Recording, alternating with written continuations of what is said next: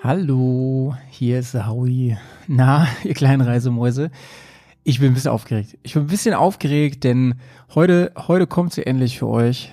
Die große GS-Folge. Und ihr wisst natürlich, dass GS für uns ein Riesenthema ist seit zig Jahren und es ist ein Herzensding ist, diesen Podcast zu machen. Wir wollten den eigentlich schon letztes Jahr machen, als es Jahr 40 Jahre GS hieß haben wir aber irgendwie nicht geschafft, war irgendwie immer eine Nummer zu groß, haben wir ein bisschen vor uns hergeschoben. Und ich kann nur sagen, wir haben noch nie so viel recherchiert für ein Thema.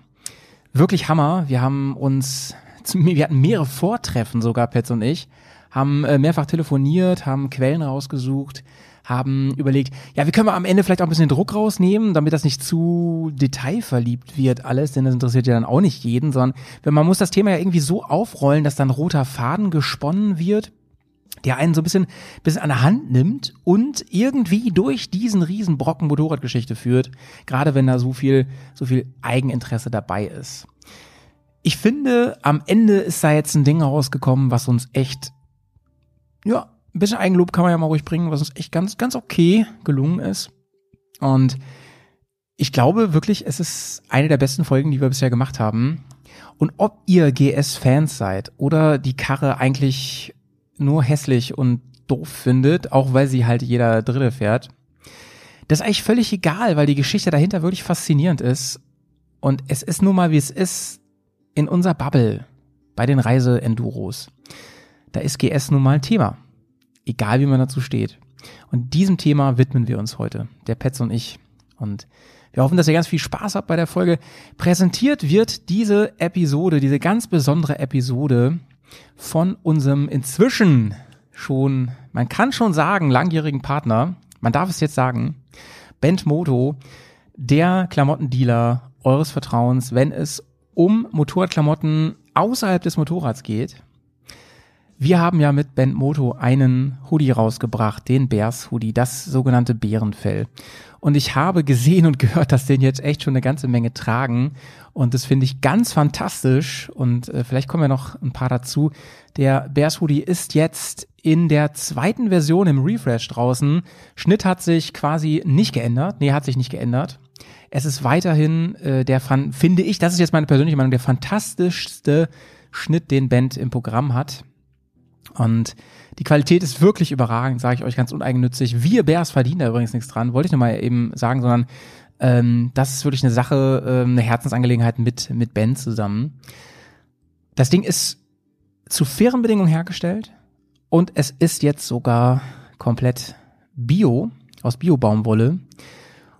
Und ähm, wer da mehr zu wissen will, der geht mal auf den Link oder gibt einfach in den Browser ein hoodie.bearsundtour.de und da kriegt ihr den und denkt dran, mit dem Code BEARS10 bekommt ihr noch 10% Erlass. Und wenn ihr Patrone von uns seid oder werden, werden wollt, es lohnt sich dann natürlich besonders, kriegt ihr sogar 15%.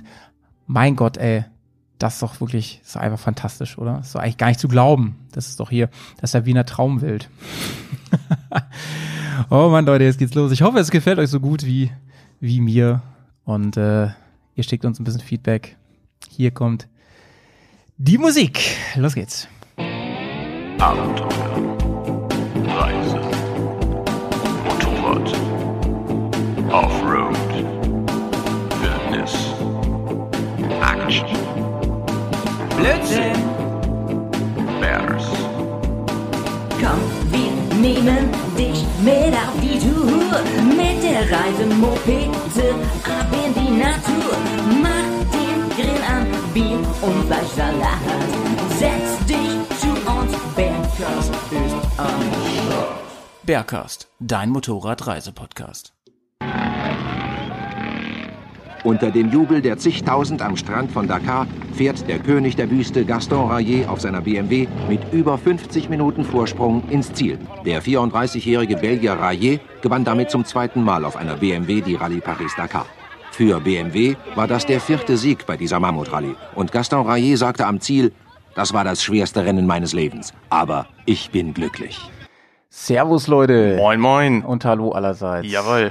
Hier sind sie wieder. Howie und Pets am Start. Hi, hi, grüß euch. Pets, ey, ich bin ein bisschen aufgeregt heute. Ich auch, ich auch. Also äh, das ist auch eine Mammutaufgabe, die für uns jetzt hier liegt, oder? Was meinst du? Wir haben ja das Format Rallye Legenden schon mal gemacht, ne? Genau. Im, Mhm. genau genommen schon zweimal. Wir haben die, die Tenere haben wir besprochen, wir haben die Afrika Twin besprochen. Aber wir haben noch nicht eine besprochen, die uns besonders am Herzen liegt. Genau, die BMW GS und äh, die ganze Geschichte drumherum, ne? Ja, Mythos, ja, Äh, das Fahrzeug, das Reise-Enduro-Schlachtross. Denn diese, also wa warum habe ich diesen, diesen Ausschnitt eigentlich genommen? Was denkst du? Du, ich denke mal, das wird ähm, einen großen Anteil daran haben, dass man ja diese ganze Rallye Dakar Geschichte, Ja. ne, diese ganze, diese ganze Mythos äh, ist ja eine Legendenbildung um das Motorrad herum entstanden auch. Total, Alter. Und ähm, ich finde, du siehst, wenn du nach hinten guckst, ein Poster da. Es ist eins von deinen vielen, die du hast. äh, Mhm. Ja, ich habe Prinzip. paar mehr mittlerweile, ja. Ähm, es ist einfach für uns beide was Besonderes. Es ist sicherlich der Grundstein für den ganz großen Erfolg der Mhm. GS, ne? was, was da ablief. Und ähm, ich wusste zum Beispiel nicht, dass es sich nochmal ein bisschen wiederholt hat, aber dazu später mehr. Das Mhm. habe ich wirklich jetzt in der Recherche erst rausgefunden. Und ähm, ja, was, was soll man sagen? Wir, wir werden heute besprechen, wie aus einem einer kleinen Idee Mhm. Das erfolgreichste Motorrad der Großmotorrad der Welt wurde. Richtig, genau. Die große Enduro-Serie GS ist ja letztes Jahr 40 Jahre alt geworden. Da hatten wir uns eigentlich vorgenommen gehabt, auch schon damals äh, Stimmt. einen kleinen Cast zu machen. Aber so wie es ist, mit unseren Ideen, wir Wir haben, wir haben ihn dann erstmal in die Ideenschublade zusammen mit dem Harley-Podcast gemacht. Genau. Und, und wie halt äh, Ideen sind wie guter Wein und Whisky, die müssen erstmal reifen. Ne? Und äh, so weit sind wir jetzt heute gekommen. Ähm, wir möchten heute mit euch, äh, wir euch mitnehmen. Vier Dekaden BMW GS, äh, wirklich von den Kinderschuhen der großen Idee, was Howie gerade meinte, bis heut, heutzutage, ne, was so Neues entstanden ist daraus. Ja, und, und weißt du, GS ist nicht nur für uns was ganz Besonderes, sondern für sehr, sehr, sehr viele Leute. Und ich kann jetzt schon mal disclaimen, dass, dass wir diesem Mythos sicherlich nicht ganz gerecht werden, denn auch wir haben Akzente gesetzt, wir werden Schwerpunkte setzen, wir können nicht alles hier besprechen. Wir, wir haben uns genau überlegt, wo wir ähm, ja, Dinge ins Rampenlicht rücken. Und das sind oft hat das, hat das Ganze einen emotionalen, persönlichen Bezug von uns beiden auch. Ne? Mhm, richtig, genau, genau. Also erstmal das und zweitens, ähm, es ist natürlich illusorisch, jetzt äh, komplett alles zu besprechen. Deswegen werden wir da so schlaglichtartig ein paar interessante Facts reinhauen, in gewohnter Nerd-Manier auf jeden Fall technische Sachen aufarbeiten, Sachen besprechen und äh, hier und da natürlich auch vielleicht ein kleines Sound-File-Sample für euch bereitlegen. Originalgetreue Aufnahmen haben wir ja gerade schon gehört. Vielleicht kriegen wir noch diese andere oder andere ähm, Werbe-Original-Aufnahme ähm, Aufnahme noch mal zu hören. Ja, mag und, sein. Äh, mag sein. Vielleicht mag haben wir sein. auch von dem einen oder anderen Hörer in irgendwas zugeschickt bekommen. Richtig, ja. Ich möchte, ich möchte schon mal sagen, also ich, ich habe ein paar ausgewählt, wir haben auch ein paar mehr bekommen, die sind aber auch leider, haben sich einige nicht dran gehalten, dass das, das ist zu lang geworden. ähm, das heißt, ich musste ein bisschen auswählen und kürzen und ich habe die Auswahl, und das will ich mal gleich so äh, hier sagen, wie es ist, ich habe die Auswahl auch so getroffen, dass nicht alles nur positiv ist. Richtig, ne? genau, weil Denn das die, ist, es soll ja auch polarisieren. Ne? alles, alles, was Ja. im Mainstream ist, alles, was sehr erfolgreich ist, hat auch immer, ähm, ja, er, erzeugt auch immer eine, eine Gegengruppe, die sichtbar wird. Und Mhm. das hat auch manchmal Fug und Recht. Ja, Denn natürlich. wir werden auch versuchen, die Frage zu beantworten, ob denn die GS, die man heute im Laden kaufen kann, überhaupt noch eine GS ist oder was wir dazu denken. Mhm. Ne? Richtig, ja, ja. Das ist, Spannende nämlich, Kiste. das ist gar nicht so einfach zu beantworten. genau, Ne? genau, genau. Ja, aber jetzt aber bevor wir loslegen, müssen wir so ein bisschen Standardprozedere durchziehen. Ja, und ähm, natürlich. das ist nicht nur unser Mittel, unsere, unsere Mittagspause, die wir mal zwischendurch machen. Wir, es ist nicht beim beim äh, Football, hier wie heißt es Super Bowl immer so, da, Ja. dass alle immer nur auf diese Kommentatoren. Halb, auf diese Halbzeitshow gucken. Weißt du, was ich meine? Ja, bis die Ja? Werbeclips dann Das kommen. ist bei uns die Whisky Time. Das stimmt. Und äh, aber vorher frage ich dich mal, wie geht's dir eigentlich? Du, mir geht's sehr gut heute. Ähm, äh, ich habe heute mal wieder, ich habe mich so ein bisschen dem Corona-Verdruss äh, entzogen, dem häuslichen Rumchillen und habe die äh, Sportschuhe geschnürt, bin äh, eine ordentliche Runde gelaufen. Und ich merke das jetzt schon in den Oberschenkeln, dass Ja. es so immer noch brennt. Und morgen wird es übel sein. Du, aber das ist immer dieser, finde ich, positive Schmerz. Ja, weißt du? Da denkt man ja. immer so, ja, das ist aber so, weil ich was, was getan habe. Ne? Richtig, ja, ja. Ich hab ja die- wie ein bisschen wie nach dem Skifahren auch. Bisschen wie nach dem Skifahren, ne? Oder auch nach dem Motorradfahren. Oder das, ja. Also ich habe es auch ganz arg, äh, wenn ich lang, Also Enduro fahren, Ja, ja. wenn ich lange nicht Enduro gefahren bin, So vom normalen Motorradfahren geht's bei mir eigentlich. Da habe ich jetzt nicht, also da ist man einfach kaputt, so. Aber da habe ich jetzt keinen großen Muskelkater in der Regel. Ähm, ich bin jetzt auch nicht der super ähm, Ha- Hang-Off-Typ. In der Hand vielleicht, ne? Vom der, Gast ziehen. Der Knieschleifer bin ich jetzt Ja, auch genau. nicht, ne? Was ich merke, ähm, ist tatsächlich, wenn ich sehr lange Motorrad fahre, ist so an den, dass die Hände auch manchmal ein bisschen taub Mhm. werden und so. Jay hat das ja ganz schlimm, hat er mir erzählt, diese Karpaltunnelnummer. Okay. Und da kann ich nur allen wirklich empfehlen, ähm, überlegt mal, ob ihr noch irgendwas machen könnt zur Lenkerstabilisation. Das Mhm. bringt da richtig was. Richtig, ja. Ja, Ja, ich habe ja auch diese, Querstrebe. ich habe diese Querstreberin und ähm, ja, die muss ich sagen, die minimiert wirklich sehr viel äh, Mikrovibration. Oder, oder die Handguards verbunden mit, ähm, Ja. mit dem Lenker und so kann was bringen. ja, auch andere Griffe. Einfach mal ne? ausprobieren. Ja, ne? So Lenkgewichte, äh, keine Ahnung, so ein Gedöns so, ne? Gedöns. Ja. Und dir? Ja, mir geht's auch ganz okay. Also ich bin auch irgendwie ein bisschen kaputt so. Du hast ja auch Urlaub wie ich jetzt aktuell, ne? Ich habe ich hab im Prinzip auch Urlaub, aber ich habe echt viel zu tun gerade und ich habe jetzt auch mitbekommen, dass wir weiterhin keinen normalen Betrieb haben bei Ui, mir in der okay. Anstalt. Mhm. Und ja, da muss ich jetzt auch einiges vorbereiten bis Montag. Doch, Mhm. ist wieder, ähm, doch wieder alles anders, als ich dachte. Mhm. Und so ist es halt, da müssen wir alle jetzt irgendwie mitziehen nochmal. Bevor wir dann alle mit dieser Pandemie durch sind und richtig geile Tour fahren. dieses Jahr. Ja, ja, ja. Ja, auf jeden Fall. Aber ich will dich mal fragen. Ähm, Mhm. Was schätzt du denn, a- allein so aus dem Bauch raus, das ist für meine Planung fürs Jahr gerade ein bisschen wichtig, was schätzt du denn äh, persönlich? Gibt es dieses Jahr noch so ähm, Festivals? boah, schwer zu sagen, ne? Ja, echt. Ich ne? denke mal höchstens im Herbst, frühestens im Herbst. Also Wacken ist ja, äh, Die haben ja Ende Juli. Ja, Die, genau. haben, die haben auch noch nicht abgesagt. Ja, richtig. Also viele halten sich das noch offen. Mhm. Die wollen wirklich sehr flexibel reagieren. Ähm, ich bin, äh, weißt du, das steht und fällt, glaube ich, auch so ein bisschen mit äh, dem Impferfolg und dem, Na ja, klar. äh, dem Ganzen. Also es gibt ja Länder, die sind ja deutlich weiter als wir. Da ist ja wirklich das öffentliche Leben wieder zurückgekehrt. Ja, ja, mit ja. mit äh, Bars und äh, Clubs, Diskotheken, also alles, was man eigentlich nur noch Ja, so aus. Funk und Fernsehen äh, kennt. Ja, schauen wir mal. Ne? Ich bin gespannt. Ich auch, Inzwischen 100%. käme es mir fast schon entgegen, wenn Wacken dieses Jahr verschoben wird nochmal. Ich hätte zwar schon Bock so, aber ich habe auch eine Karte seit seit vorletzten Jahr. Ach krass, ja. Ich war noch nie auf dem Wacken-Konzert. ja, äh, also ich, ich glaube, mit mir zusammen hättest du Spaß. So, äh, überall. Weil wir da schon, weil wir da schon echt immer viel Quatsch machen. Musik ist eh eher so zweitrangig, wie ja, das immer so ist. Campground, ne? Ne? Ja, Campground, ne? Also im Prinzip, als wenn wir auf Tour sind, Nur mit mehr Musik. nur dass wir die, nur den ganzen Tag im Camp sind und nicht mehr Motorrad Und mehr fahren. verrückte Leute. Ähm, in, der, in der vorletzten Folge habe ich mit dem Nico aus München über Underdogs gesprochen. Ja, also genau. Motorräder, Mhm. die man nicht so auf dem Schirm hat, die aber eigentlich sehr geile Reisemäuse sind. Mhm. Da haben wir noch einen schönen Kommentar bekommen, einen schönen Nachtrag vom Gigi, den ich eh sehr lieb gewonnen habe, mit dem ich auch schon äh, mehrfach gesprochen habe. Ganz liebe Grüße geht aus an meinen Brother from another mother. Ähm, Gigi, hier kommt dein kleines Feedback und du sagst nochmal ganz klar, was du von Nikos letztem Herzenstipp hältst. Moin Moin Leute, hier ist der Gigi aus Thüringen. Äh, Ich habe euren Underdog Podcast gehört und äh, Howie, wir haben uns vor einem Dreivierteljahr unterhalten, als ich mir eine R1200 GS Triple Black K25 äh, zugelegt habe, hast du mir eine gute Beratung gegeben und die habe ich mittlerweile eingetauscht gegen eine niegelnagel neue äh, V-Strom 1000 XT und ich muss sagen, ich kann den Nico sehr, sehr gut nachvollziehen und ich kann diese Lobeshymne auf dieses coole Bike einfach nur bestätigen und ähm, die XT oder auch die normale V-Strom ist einfach ein mega geiles Bike, auch für Reisemäuse in der gesamten Bubble. In diesem Sinne, macht weiter so.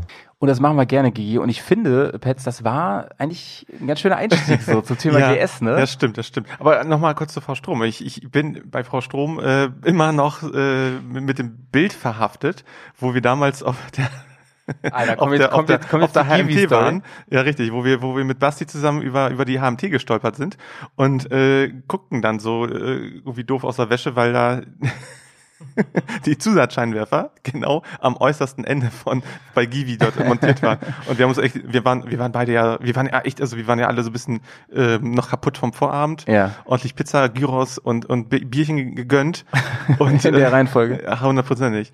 Und dann haben die da wirklich bei Givi sich was ganz Feines überlegt. Und ähm, ja, die Zusatzscheinwerfer wirklich an, am äußersten Ende des Sturzbügels an der Ecke ran gemacht. Also ernsthaft, wer, wer, wenn, wer in dem Moment, wo die Karre fällt, ist auch das das Licht im Arsch. Ich glaube, Bro, ich, ich glaube, Bro, also ich bin, ich weiß es natürlich nicht. Also Givi ist ja schon eine sehr ernstzunehmende Marke eigentlich. Ja, natürlich, Und aber ich glaube, ich, ich weiß, dass manche für so Messestände ja Leute von außen einkaufen. Genau, und das die sind bauen da irgend, irgendwas ran. Das sind reine Verkäufer, die Ja, können ja. sehr gut labern und sehr gut verkaufen Ja. und die haben sich manchmal nur so in dieses Produkt eingelesen. Mhm.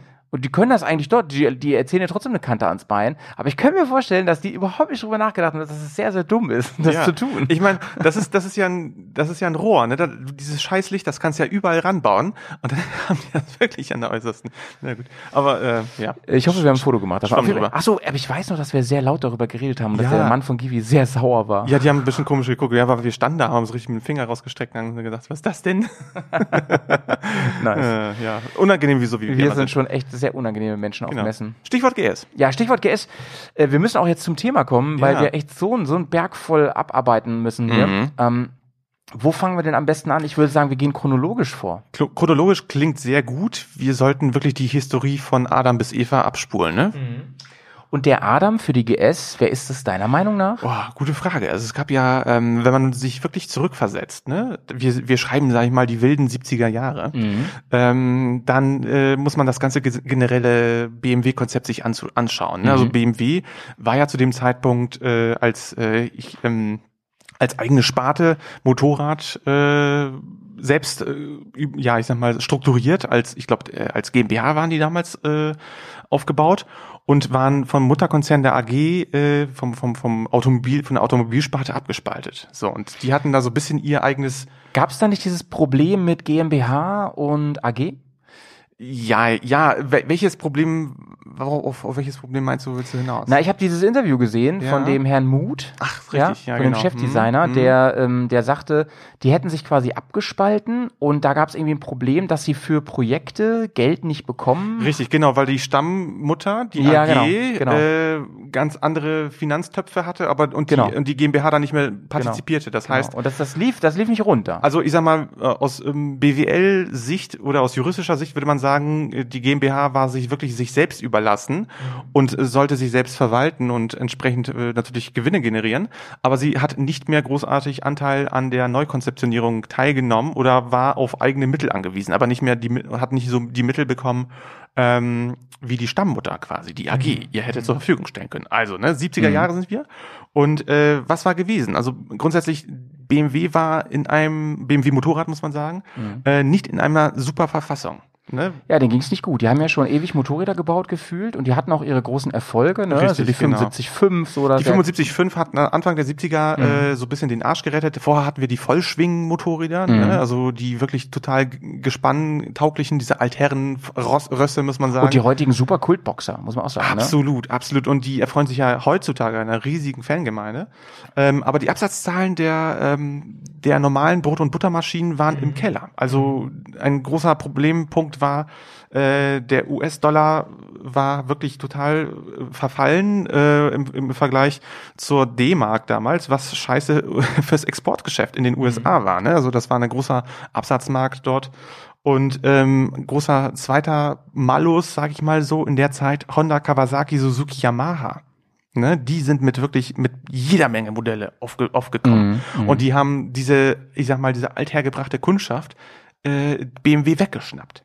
BMW hat im Prinzip zum ersten Mal so die Faust der Globalisierung in die Fresse bekommen. Richtig, genau, genau. sagen, also ne? das war eine, es war eine Verquickung von verschiedenen Sachen. Also einmal diese unglückliche ähm, Aufstellung der Firma, Mhm. dann halt der Kursverfall und der große Absatzmarkt, der dann wirklich in, ins, in Schlingern geriet mit ihren althergebrachten Modellen. Und die Japaner waren günstiger, die haben mehr Modell, Modellpaletten gehabt, Mhm. verschiedene Sachen und äh, ja, die waren einfach moderner, die waren cooler, muss man so sagen. Ne? Die waren cooler, ne? Die waren cooler. Und dieses Image hat ja ähm, BMW auch irgendwann, das finde ich ganz interessant, immer mal wieder gehabt und bekommen und immer wieder dagegen Genau, gekämpft. Ne? genau, also, genau. Boxer ist einfach, ne, ich meine, die haben dieses Motorenkonzept seit wann? 1928 oder Mhm. Ja, so, ne? ja, ja, und seitdem ist, wird es fortgesetzt. Ja, und, die, Und- und die Marke BMW einfach auch, ne? Die war dann, die hat das schwer, immer schwer abstreifen können, dieses Image doch für den, für den Herren Motorrad zu bauen und Richtig. nicht, nicht für den Rocker so, ne? Ja.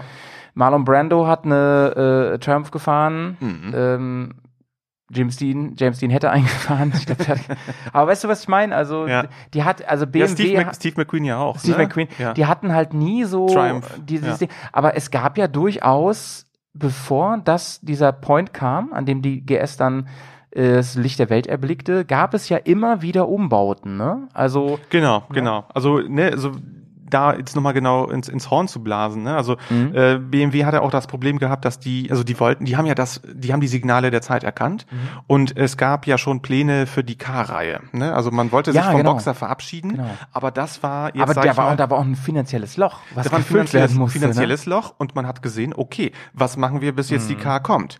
Irgendwie muss man das Loch stopfen. Und jetzt kommen wir wirklich zu diesen, ähm, ich sag mal, äh, Projektbikes, nenne ich das einfach mal. Oder, oder äh, Ja. Werksfahrer. Ne? Und da, und da stößt man doch ähm, absolut schnell auf diese ähm, Six Days Geschichte Richtig, genau. so, ne? Genau, die Six Days, also wir haben ja die, einmal die Europameisterschaften und die deutschen Meisterschaften, die äh, in den 70er Jahren, ähm, ja, ich sag mal so ganz viele Fahrer angezogen haben und auch unter anderem viele BMW-Angehörige. Mhm. Und einer dieser Menschen ist der Laszlo Perez, der, Ja, ja, genau. genau, Über den genau. Namen stolpert man sehr schnell. Richtig, genau. Und der ist als Entwicklungsingenieur in der Motorradabteilung äh, tätig gewesen und der hat für, sag ich mal, für diesen Geländesport eigene Mhm. Maschinen selber gebaut. Aber das waren ja im Prinzip BMW Straßenmaschinen, Korrekt. die nackig gemacht wurden, wenn man so Komplett, will. ja, Alles genau. weg, was man nicht unbedingt Ja, ja, braucht. Ne? Und mit, mit verschiedenen anderen Gabeln dran, Mhm. von Maiko und äh, keine Ahnung, verschiedene andere Räder auch angebaut, die es so von BMW auch gar nicht gab.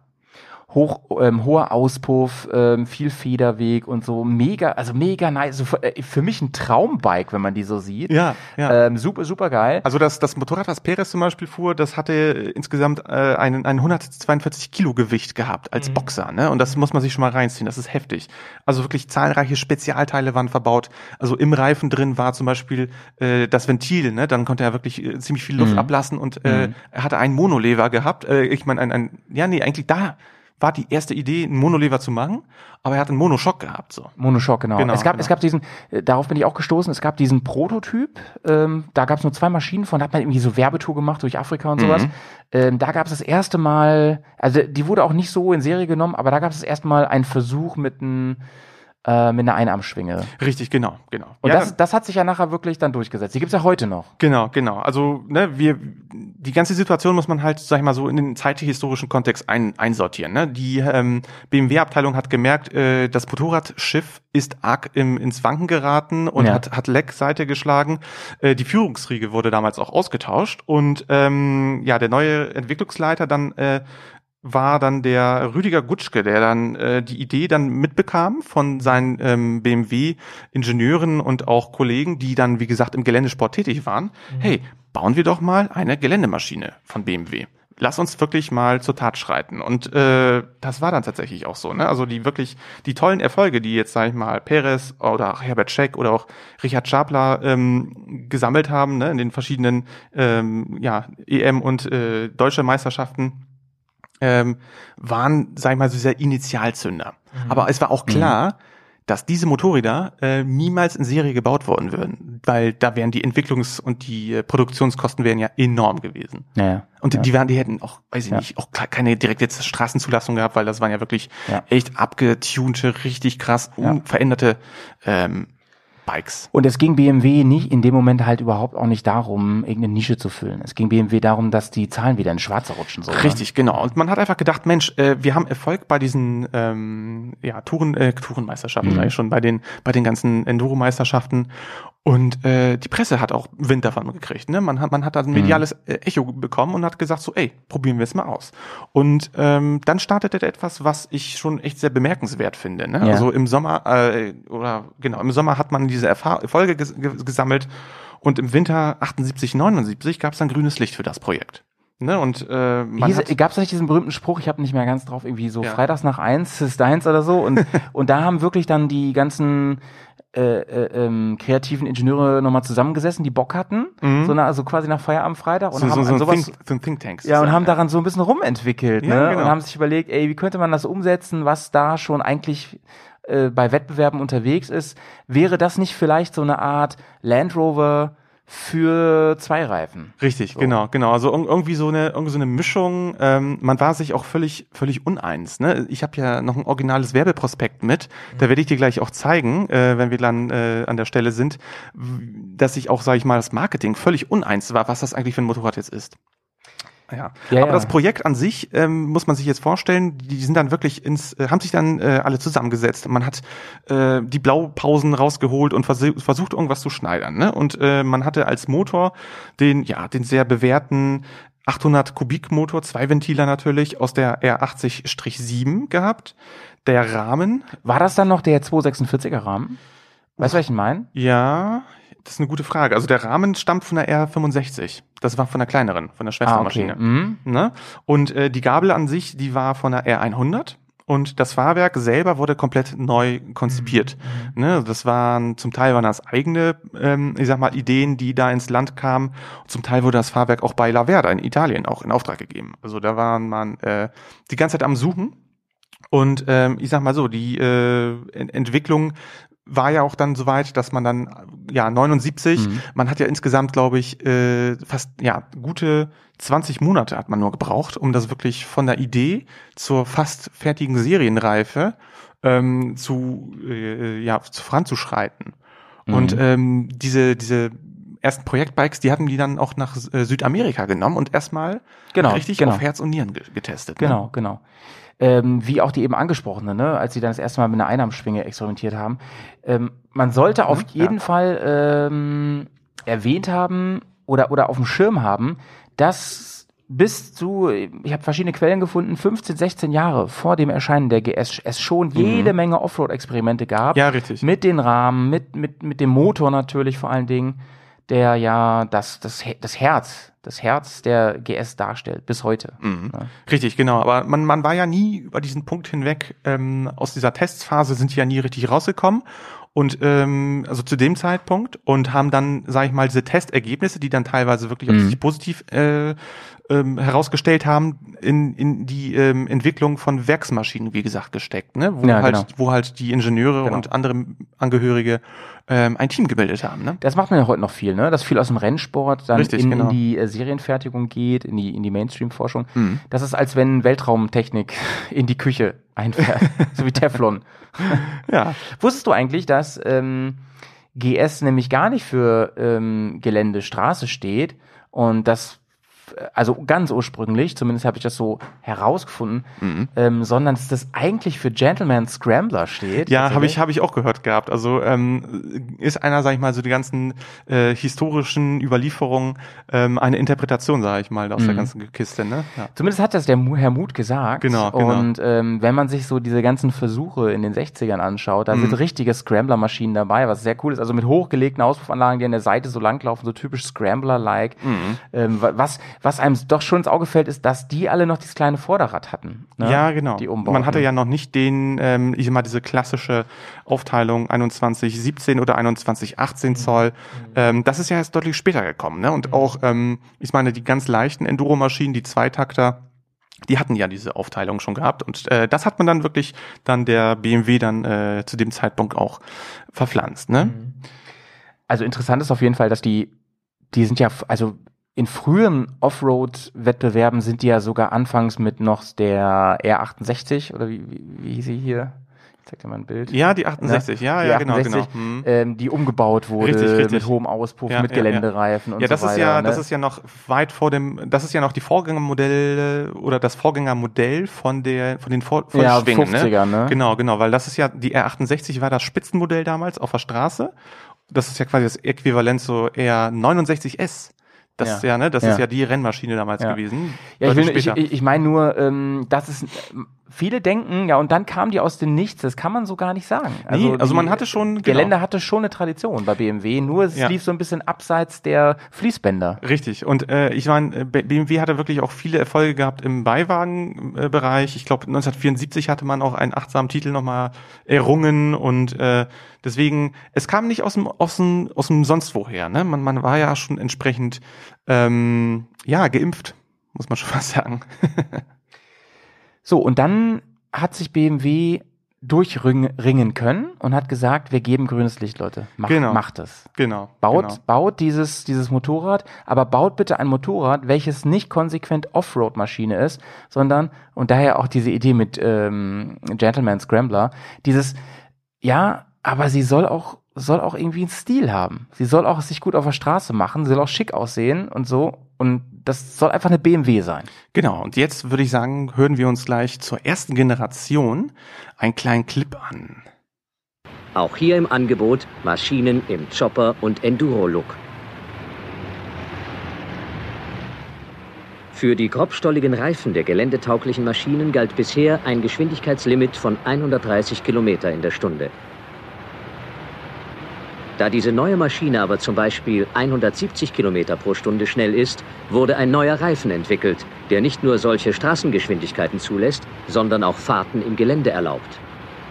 Eine Neuentwicklung ist die BMW R80 G-S, die sowohl auf kurvenreichen Straßen als auch auf unbefestigten Wegen voll gebrauchsfähig ist, ohne die exzellente Straßenlage bei schnellen Fahrten vermissen zu lassen. Dabei ist sie mit 167 Kilogramm die leichteste Serienmaschine mit 800 Kubikzentimeter. Am auffälligsten an dieser Maschine die neue Hinterradschwingenkonstruktion.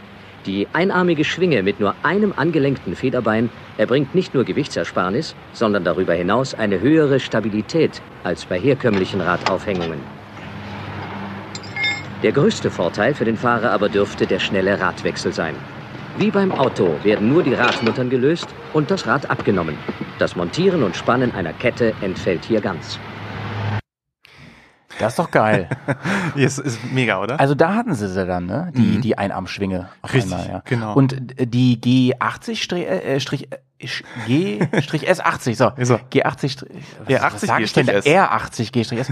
Die hatte ja auch nur drei Radbolzen. Ja, ne? ja, was ja. ziemlich nice ist, so, Mhm. um das Ding mal auszubauen. Aber ich habe, ähm, vielleicht können wir das mal kurz so wegnehmen. Hat deine Kiste schon die äh, äh, Schlauchlosen? Nee, ne? Nee, nee, das nee. kommt das später, ist, ne? Das kommt später. Das, Okay, ist, kommt das, ist dann, zu. das ist dann erst die nächste Da habe ich nämlich nochmal Genau, zu gelesen, dass da so viele damals Angst hatten. Ja, ja, ja. gut. Nee, also wir befinden uns jetzt wirklich in der ersten Generation. Mhm. Und die äh, ist, sag ich mal, am 1. September 1980 in Avignon eingeleitet worden.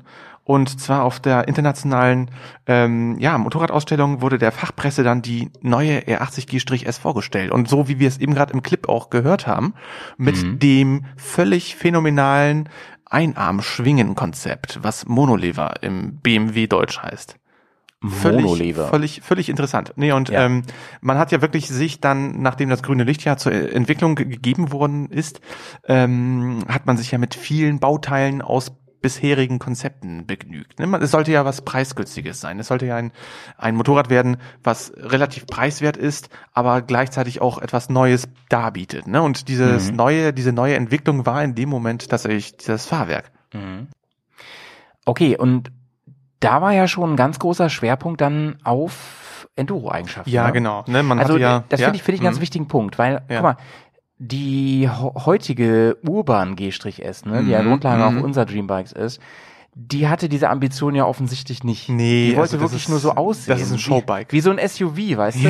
Mit dem man eigentlich gar nicht Gelände fahren kann. Aber, nee, auch nicht fahren sollte dann. aber das war halt mit der G-S schon so. Die war dann komplett anders. Also die hat ja wirklich den ähm, hochgelegten 2 in 1 Auspuff gehabt, der damals echt massiv in der Kritik stand. Der wurde von Zeuner äh, entwickelt und ist extremst rostanfällig gewesen. Ähm, Tatsächlich. ja, ja, ja. Der war, der war echt ach, den hattest du bei deinem äh, Aufbauprojekt ja auch echt neu geholt, ne? richtig, genau. Ja. Ich habe ich hab, äh, viele auf viele Sachen zurückgreifen können, die BMW noch selber in der Produktpalette Mhm. ähm, angeboten hat. Aber viele Sachen gab's auch nicht, ne? Mhm. Weil die einfach ausgelaufen sind, äh, weil die auch nicht mehr neu aufgelegt worden waren dann. Und ähm, ich habe von der Firma Siebenrock äh, entsprechendes äh, ja, Material geordert und das war unter anderem auch der Auspuff. Ja, ja.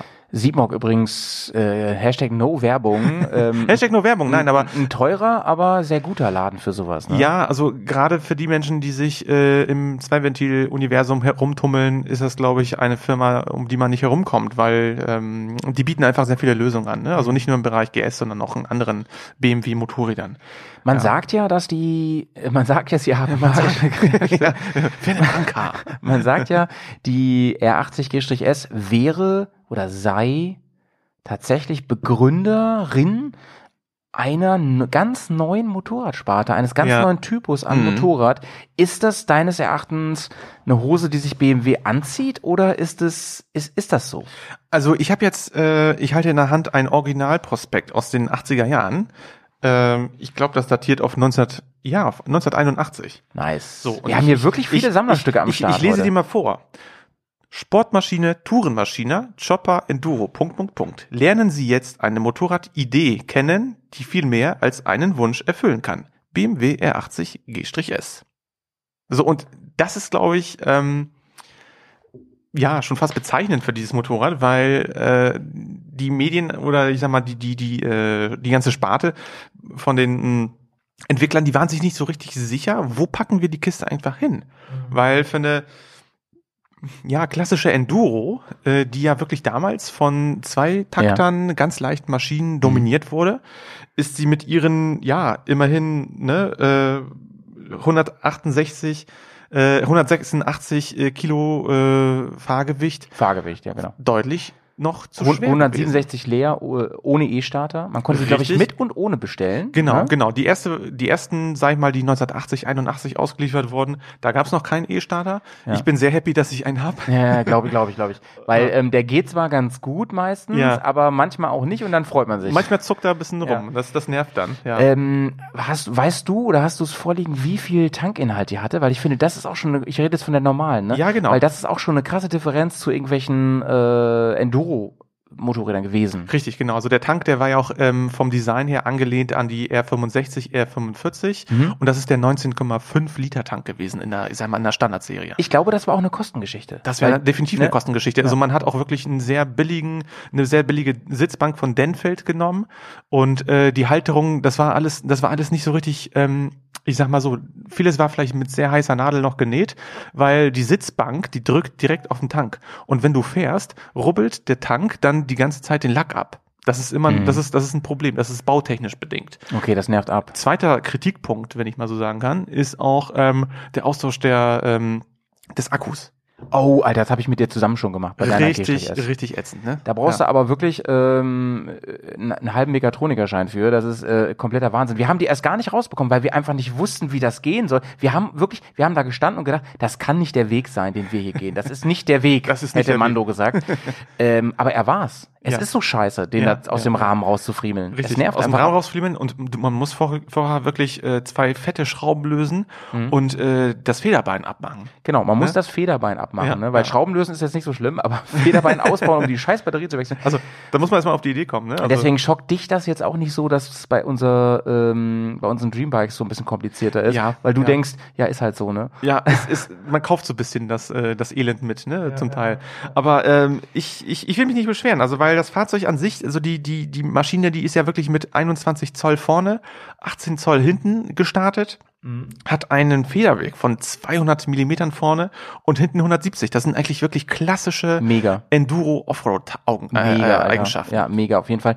Hat eine Teleskop, ähm, Gabel vorne Richtig, genau. und kommt wirklich daher, so wie ich es eben schon angesprochen habe, als keine klassische Enduro, als kein klassisches Touren oder vor allem auch Racing oder sonst Mhm. was oder Normalo-Bike. Es ist, so wie Herr Muth sagte, ähm, damals Chefdesigner bei BMW, äh, wie sein Range Rover, nur als Motorrad. Ich würde sagen, BMW hat das Schweizer Taschenmesser auf zwei Räder gestellt. Absolut, Ne? genau. Ne? Und ich meine auch gerade der Boxermotor, der wirklich aus der Serie stammte und man, man mit allen Teilen auch entsprechend in, in Wartung gesetzen konnte. Ähm, er hatte auch schon dann die das Update erfahren mit den äh, anderen äh, mit der anderen Beschichtung und äh, der Umstellung auf bleifrei. Ähm, er hat halt ja 50 PS gehabt Mhm, mhm. am Anfang. Das Monster. waren die 800 ja, bei ganzen 6500 Umdrehungen pro Minute und immerhin 56 Newtonmeter. Also man hat da schon einen kleinen Traktor gehabt. Ne? Das ist ja halt BMW. Ja, ja, ja, ja. Also ähm, ich, ich fahre ja meine äh, alte G-S auch super gerne und äh, ich habe mal überlegt, als ich das gelesen habe, so 6.500 Umdrehungen. Ich glaube, so hoch hatte ich die noch nie gehabt. Also jenseits der 4.000 hatte ich die noch nie. Also Man will sich auch ein bisschen schonen. Nee, ne? man juckelt die Wobei so. du ähm, mit deiner G-S, wir werden gleich auf die auch nochmal genauer eingehen, wenn Mhm. wir zur ähm, PD kommen. Wobei du damit ja auch am Anfang echt Offroad gefahren bist und zwar hast Ja. du überhaupt nicht geschont. Du hast dich so einmal ein bisschen, bisschen zerdämmert. Ähm, es war nichts Schlimmes, aber ähm, du hast auch echt keine Rücksicht auf Verluste genommen. Nee. Fand ich nice, einfach um mal zu gucken, kann die das? Hätte man sich auch eine alte GS holen können, die sowieso schon scheiße aussieht. Du hast da deine schön gestriegelte Paris-Dakar Sondermodell limitiert genommen, aber kann man machen. So ist Pets halt, Ja, Leben am. Limit. So, Leben am Limit. Äh, ich dachte so, ey, dann habe ich das Teil. Ähm, aber alle haben mich auch ein bisschen angeguckt. So, hätte das nicht vor der Restaurierung machen können? Also, ja gut, ne, dann wird da ähm, Schmutz wieder abgewaschen und So einfach ist das, ne? So, und dann brachen die ersten Teile. Aber es war alles nicht so schlimm. Nein, alles, Ähm, alles gut. Äh, was wollte ich gerade noch sagen? Ach so, ich habe doch eben davon gesprochen, dass der Boxermotor das Herz dieser Mhm. Maschine ist. Ja, genau. Dass, dass der Ja. quasi auch natürlich bei der Idee G-S ähm, der, den Kern abbildete, auch das Herz. Und wusstest du, dass das der Grund war, warum der Motor beim Prototypen rot war? Nee, das wusste ich nicht. Ja, er- wirklich, Weil als das das, Herz Herz. der Maschine. Ah, ja. Ja, stimmt. Süße Geschichte, ne? Also echt eine süße Geschichte. Also das, äh, es gab ja wirklich sehr viele ähm, äh, so kleinere Schätze, kleine Fotos. Das ist echt schade, dass ihr das nicht sehen könnt, was wir hier so alles an, an Printmedien auch äh, hier heute zusammengetragen haben. Aber wir werden so einige Links zusammenstellen für euch. 100 Prozent In den Show genau, genau, genau, genau. Ja, nee, also wie gesagt, das war, das war so wirklich der große ähm, Angriff und äh, so wie in Avignon äh, das der Presse vorgestellt wurde, so war das auch später dann halt bei den ähm, heimischen Motorradausstellungen und äh, das Motorrad hat echt Anklang gefunden. Wir, ich meine, wir haben da echt, äh, also die Menschen damals haben echt gesehen, wow, BMW hat da was ganz Neues auf den, auf den Markt gebracht. Ich meine, diese, diese weiße, schneeweiße, alpinweiße Maschine äh, mit diesen blauen, blauen Mhm. Applikationen, dunkel und hellblau äh, abwechselnd und dann dieses ähm, hummerrote äh, Sitzbankbezugsteil äh, Ja, ja. von Denfeld und dann halt wirklich richtig krass diese großen äh, Aluminium ähm, Räder, das Ding, das stand einfach richtig sportlich da. Also man hatte das vom Design einfach mega in den Apfel der 80er Jahre gebissen, vom Design her. Und ähm, das, das Fahrzeug, finde ich, ist immer noch völlig outstanding, so vom, vom Design her. Also das hat sich da in der Hinsicht echt nicht viel getan. Und ähm, man hat dann auch gesehen, BMW hat dieses Maschinchen rausgebracht und gleichzeitig, zeitgleich, ähm, hat, hat man ja auch erste Erfolge bei der Paris-Dakar dann angefahren. Ne? Das war ja auch dann so ein bisschen der Katalysator, Ja. der dann Anders, anders das ganze Marketing dann ja. nochmal richtig hochgepusht hat. Anders kann man sich sagen. Und ich habe mich ja schon mehrfach gefragt, diese Farbkombination, ob das der Grundstein war, dieses Blau, lila, Blau, Rot, Weiß, Mhm. ob das so der Grundstein war für die BMW Sportfarben oder ob es die früher schon gab, ne? Das habe ich nicht ganz rausfinden Das, weiß- können. das weiß ich auch nicht genau. Aber ich glaube, das gab es schon vorher, weil die haben ja auch bei den Tourenmeisterschaften, es gab ja den Ah, ja. BMW, den 2002er, da hat die damals ja schon das Design gehabt. Okay, Ähm, dann sind das einfach die Racing-Farben. Ich glaube, das sind die Werksfarben, ja. die ja auch ähm, andere Hersteller, zum Beispiel Honda ja auch hat, ne, Tricolor und so, die ja recht Richtig, ähnlich genau, sind. Ne? Sind nicht die gleichen, aber recht ähnlich so. ja, ja, ja. Ähm, total interessant, diese Farbcodes dafür kursieren ja im Internet und was da für tolle Umbauten, Custom-Geschichten mit ne? Retro-Anleihen. Also die Leute, die machen sich echt richtig Mhm. Gedanken. Und ich finde, das sind es tolle gibt Sachen. Kleidung mit diesem Style, es gibt Helme damit und so. Mega Ja, nice, ja, mega ja. nice. Auf jeden Fall. Bro, können wir noch was sagen zur R80 G-S? Ich würde ganz gerne noch so ein paar Highlights erwähnen sonst. Ja, ich würde jetzt sagen, also ich würde jetzt tatsächlich so ein bisschen die Ära äh, der, der, der Boxer in der Dakar mit reinziehen, Mhm. weil äh, letzten Endes ähm, das Motorrad, was ich heute habe, was ich besitze, Mhm. das hätte ich nicht, hätte es nicht die Siege bei der Paris-Dakar in den 80er Jahren gegeben. Das ist auch spannend. Aber Ja, Bro, ja. dann ist es Zeit für eine ganz kleine Zäsur. Wir hören uns Mhm. mal den ersten äh, Hörer-Audiokommentar an zum Thema GS. Mega gerne. Wir haben ja aufgerufen, schickt uns ein paar Sachen zu. Genau. Hier kommt Lars. Ja, eierlegende Wollmilchsau, ne? Wenn dieser Begriff nicht bereits gefallen ist, dann jetzt. Also, ich meine, dieses Bike hat, ähm, okay, neben einem hohen Anschaffungspreis ähm, auch gebraucht, doch tatsächlich einen hohen Spaß- oder gar Lustfaktor. Gut, klar, wie bei allem auf der Welt mag es auch bei diesem Bike Schwächen geben, aber in der Summe grinse ich tatsächlich oft bis beide Ohren, wenn ich auf mein Bike zugehe. Äh, Von mir daher Daumen hoch zur GS. Danke, lieber Lars. Für Ja, diese Lars, vielen Dank. schönen Worte, ne? In, inzwischen Lars wirklich ähm, fester Bestandteil so der Community. Mhm. Ein echter Bär, ähm, hat schon mehrere Sachen, hat ja auch vor einigen Folgen hat er einen Kommentar gemacht zum Thema Neckbrace. Mhm. Und ähm, vielen, vielen lieb, lieben Dank. Ich finde, er hat das mit der eierlegenden Wollmilchsau so wunderbar auf den Punkt gebracht, denn ich glaube, die GS hat damals diesen Status erreicht. Ja, Ja, wurde ja, ja, damals genau. die erfolgreichste Maschine, weil sie genau das konnte und weil das immer ihr Anspruch war. Mhm. Und da kann man gut die Brücke schlagen zu dem Punkt, wo wir jetzt gerade sind, Mhm. zeitlich gesehen, denn ich habe ja eben von Schweizer Taschenmesser gesprochen, vom, vom Land Rover der Motorräder und, und, und da, das wollten sie und das haben sie auch echt geschafft. Das oder? haben die geschafft, das haben die geschafft. Und ähm, da war ja eben gerade auch noch dieser Punkt in der Schwebe, wieso ist das Maschinchen so erfolgreich geworden? Und wieso wollte die ganze Welt, also nicht nur hier die deutsche ähm, Käufersch äh, Käuferschicht, ähm, die G-S haben, sondern warum war das Motorrad auch in Spanien, in Frankreich, in Italien, in den USA so erfolgreich? Ne? Und der ähm, Katalysator schlechthin war die Rallye Paris-Dakar, die wirklich äh, Ja. die BMW, äh, ich sag mal, die haben ja erst, wie gesagt, in den Europameisterschaften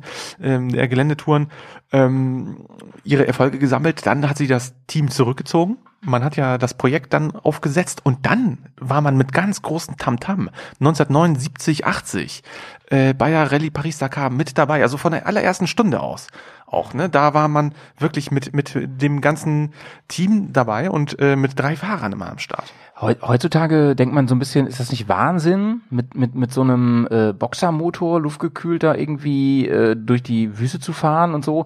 Meinst du, das war, das ist eine, ein Kind seiner Zeit gewesen? Denn die Gegner hier waren damals stark, ne? Wir reden da von ähm, Teneré, Mhm, richtig. wir reden von dem Vorgänger der Africa Twin. Ja, ja. Ja. Die, die große Big, Dr. Big. Ja. Ähm, ja, die war da noch nicht. Die war noch nicht da. Die war ne? noch nicht draußen. Nee, nee. Ähm, aber warum war die BMW denn wirklich so erfolgreich? Also warum haben die, die haben ja damals äh, drei Titel geholt? Ja, Hintereinander Nee, nee, oder so? nee. Also die haben, genau, die Titel, die kamen tatsächlich ähm, 81 mit Hubert Oriol, dann nochmal 83, ne? Das war schon irgendwie dann der zweite Sieg. Man hat dann gedacht, so Mensch, kann die Maschine so äh, erfolgreich weiterziehen? Ja, kann sie. Dann 84 und 85, also wirklich äh, drei Jahre in Folge hat BMW dann äh, die Erstplatzierung belegt. Ne? Und ähm, Hubert Oriol und äh, Gaston Rayer waren dann zu dem Zeitpunkt wirklich die erfolgreichsten äh, Fahrer in dem Segment gewesen. Und ich glaube, ein, Ja. ein großer Vorteil von BMW war damals, dass sie einfach, ähm, einfach dieses unschlagbare Motorenkonzept hatten. Das war einfach mega zuverlässig. Das ist Mhm. das Ding.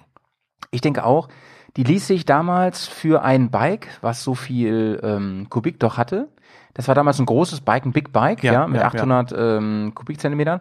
Da muss man sagen, dafür fuhr die sich halt damals schon auch im Gelände sehr, sehr nice. Mhm. Tiefer Schwerpunkt, ließ sich gut durch den Sand fegen. Und man darf nicht vergessen, Gaston Rayer, einer der größten Dakar-Legenden, die es gibt, ja, das war ein ganz kleiner Mann. Dem, der, genau. der musste, der, der musste quasi mit Leiter auf das Motorrad steigen. Ja, das, es gibt wirklich witzige Aufnahmen, muss man schon fast sagen, weil äh, er, er war nicht unbedingt äh, von großer Statur, der Mensch. Und ähm, die Maschine ist wirklich schon ange, ange also sie wurde gestartet und äh, er musste während des Anfahrens, musste er quasi über den Zylinder äh, quasi rauf und dann das andere Bein rüber und äh, ist dann quasi dann erst unterwegs gewesen. Ähm, eigentlich ganz putzliges Bild, aber äh, das tat dem Erfolg der Maschine überhaupt keinen Abbruch. Also ich glaube auch für die für die Dakar-Maschinen, für die äh, für die Werks-Rallye-Maschinen äh, war auch ein Tausender Motor verbaut. Also im Gegensatz zu der ähm, Straßenvariante, die ja nun 8 1800er gehabt hat, äh, war da ein großer, größerer Motor. Und da war auch äh, die Firma HPN ganz groß im Spiel. Genau. Und äh, äh, weißt du, worüber man selten spricht, ist äh, 1984, als Rayi den ersten gemacht hat, ne? Mhm. Ja. vor Hubert Auriol. Ähm, da ist er ja mit dieser R80G-S gefahren. Das war noch nicht die Paris-Dakar.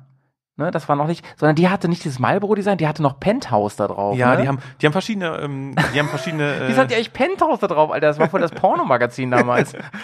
Passt eigentlich gar nicht zu BMW. Also wundert mich wirklich, dass das Also BMW-Werksteam mit, so, Ja. einem- mit so einem Pornomagazin rumfährt. Total. Also die haben, das Image ist natürlich damals ja, wie gesagt, ne, altbacken, Altherrenmotorrad gewesen. Und äh, wenn man sich da jetzt diese Sponsoren mit an, an, an, ans Bein lacht, ne, also hier Marlboro, äh, Pastis war ja auch zum Teil äh, dabei, also der, der, der Likörschnaps aus Sag mal, Frankreich. hatte, hatte die äh, Ja. Paris-Dakar dann nicht auch äh, neben Marlboro Playboy? hatten die auch. als ja. großen Sponsor, hatten die. ja. Mhm, Ja. mhm. ja, ja. Marlboro, Auf den Playboy. ganzen Anzügen, auf den Mützen und so. 100 Prozent. Ich habe ja auch äh, noch die ganzen Poster gehabt. Ich meine, ist klar, warum?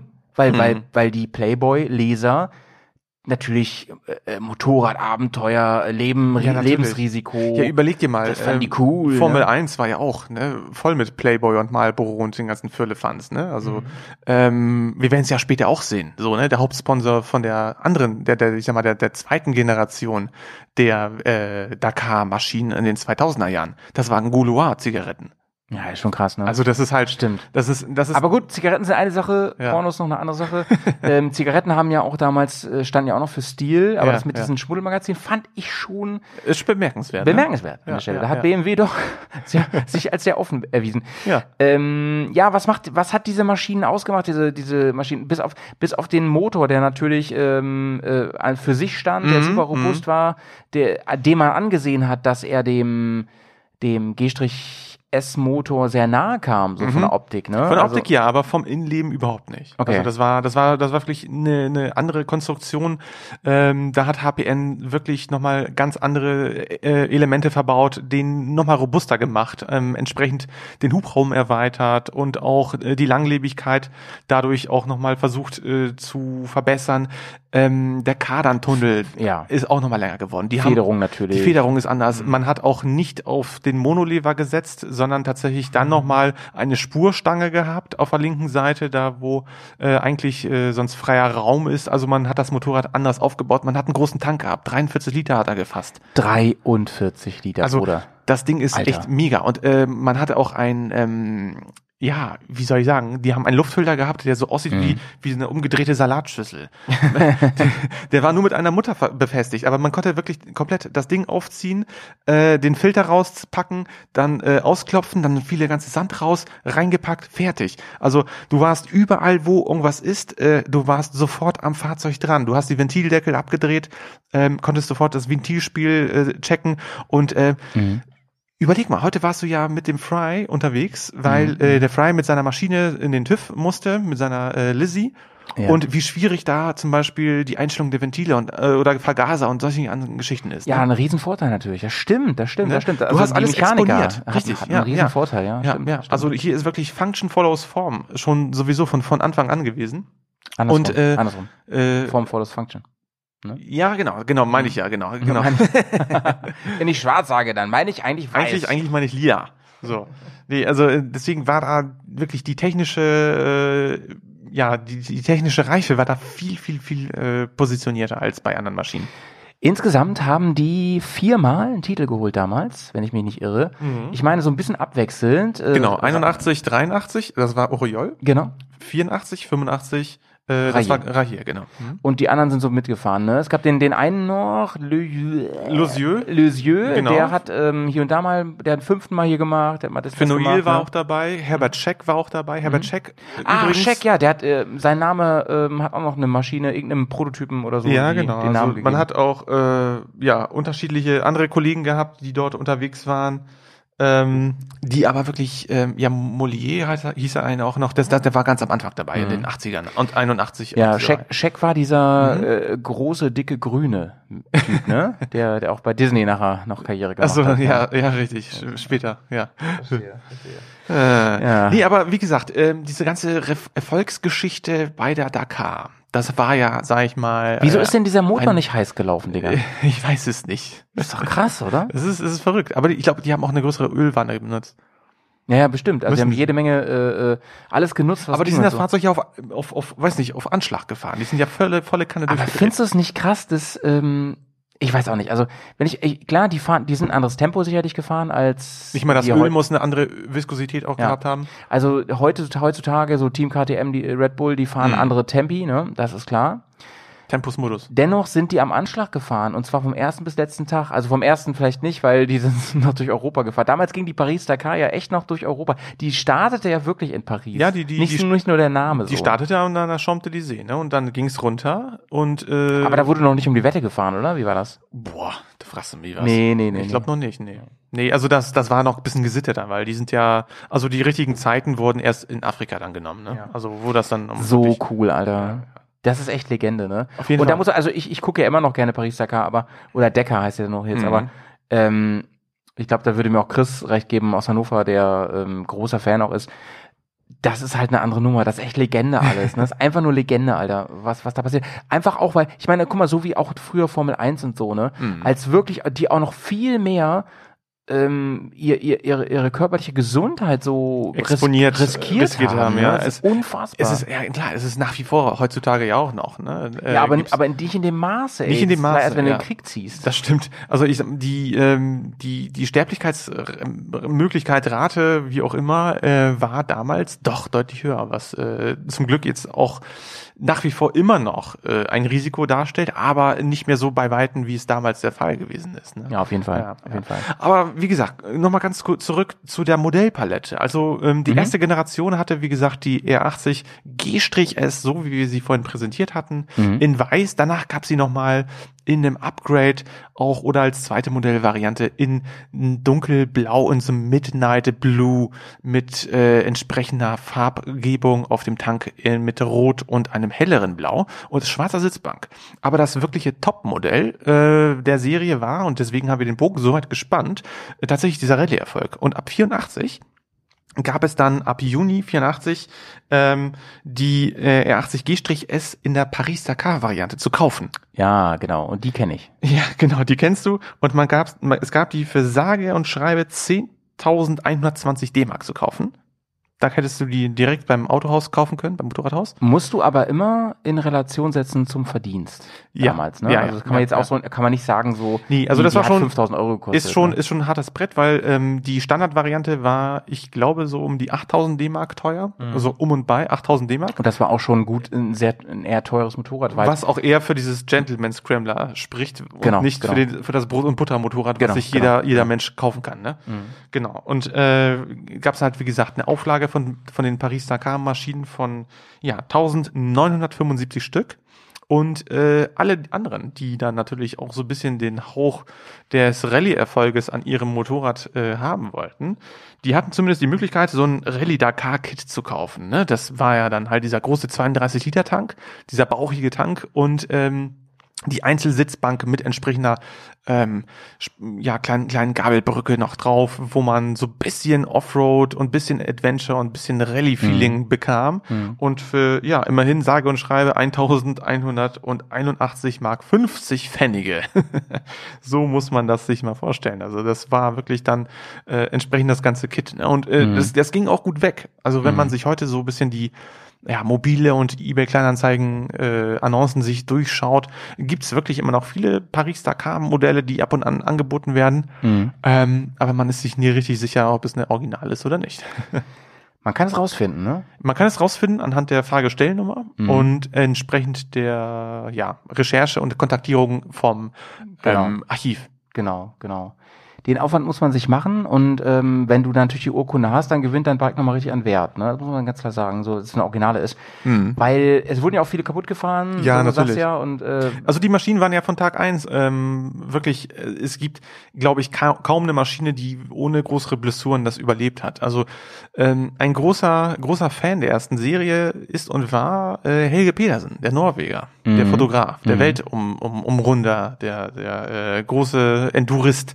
Der hat ja damals 1981, als ja nach Norwegen wurden, glaube ich, gerade mal drei oder vier, fünf Stück äh, verkauft, hat er sich als junger Mensch mit äh, Mitte Anfang 20 so eine Maschine gekauft und ist dann als Fotograf um die Welt gefahren. Hat einen tollen Buchband so ein bisschen rausgebracht. äh, äh, Michael Martin-like. Völlig. Also der hat Michael Martin quasi äh, äh, ja antizipiert sozusagen.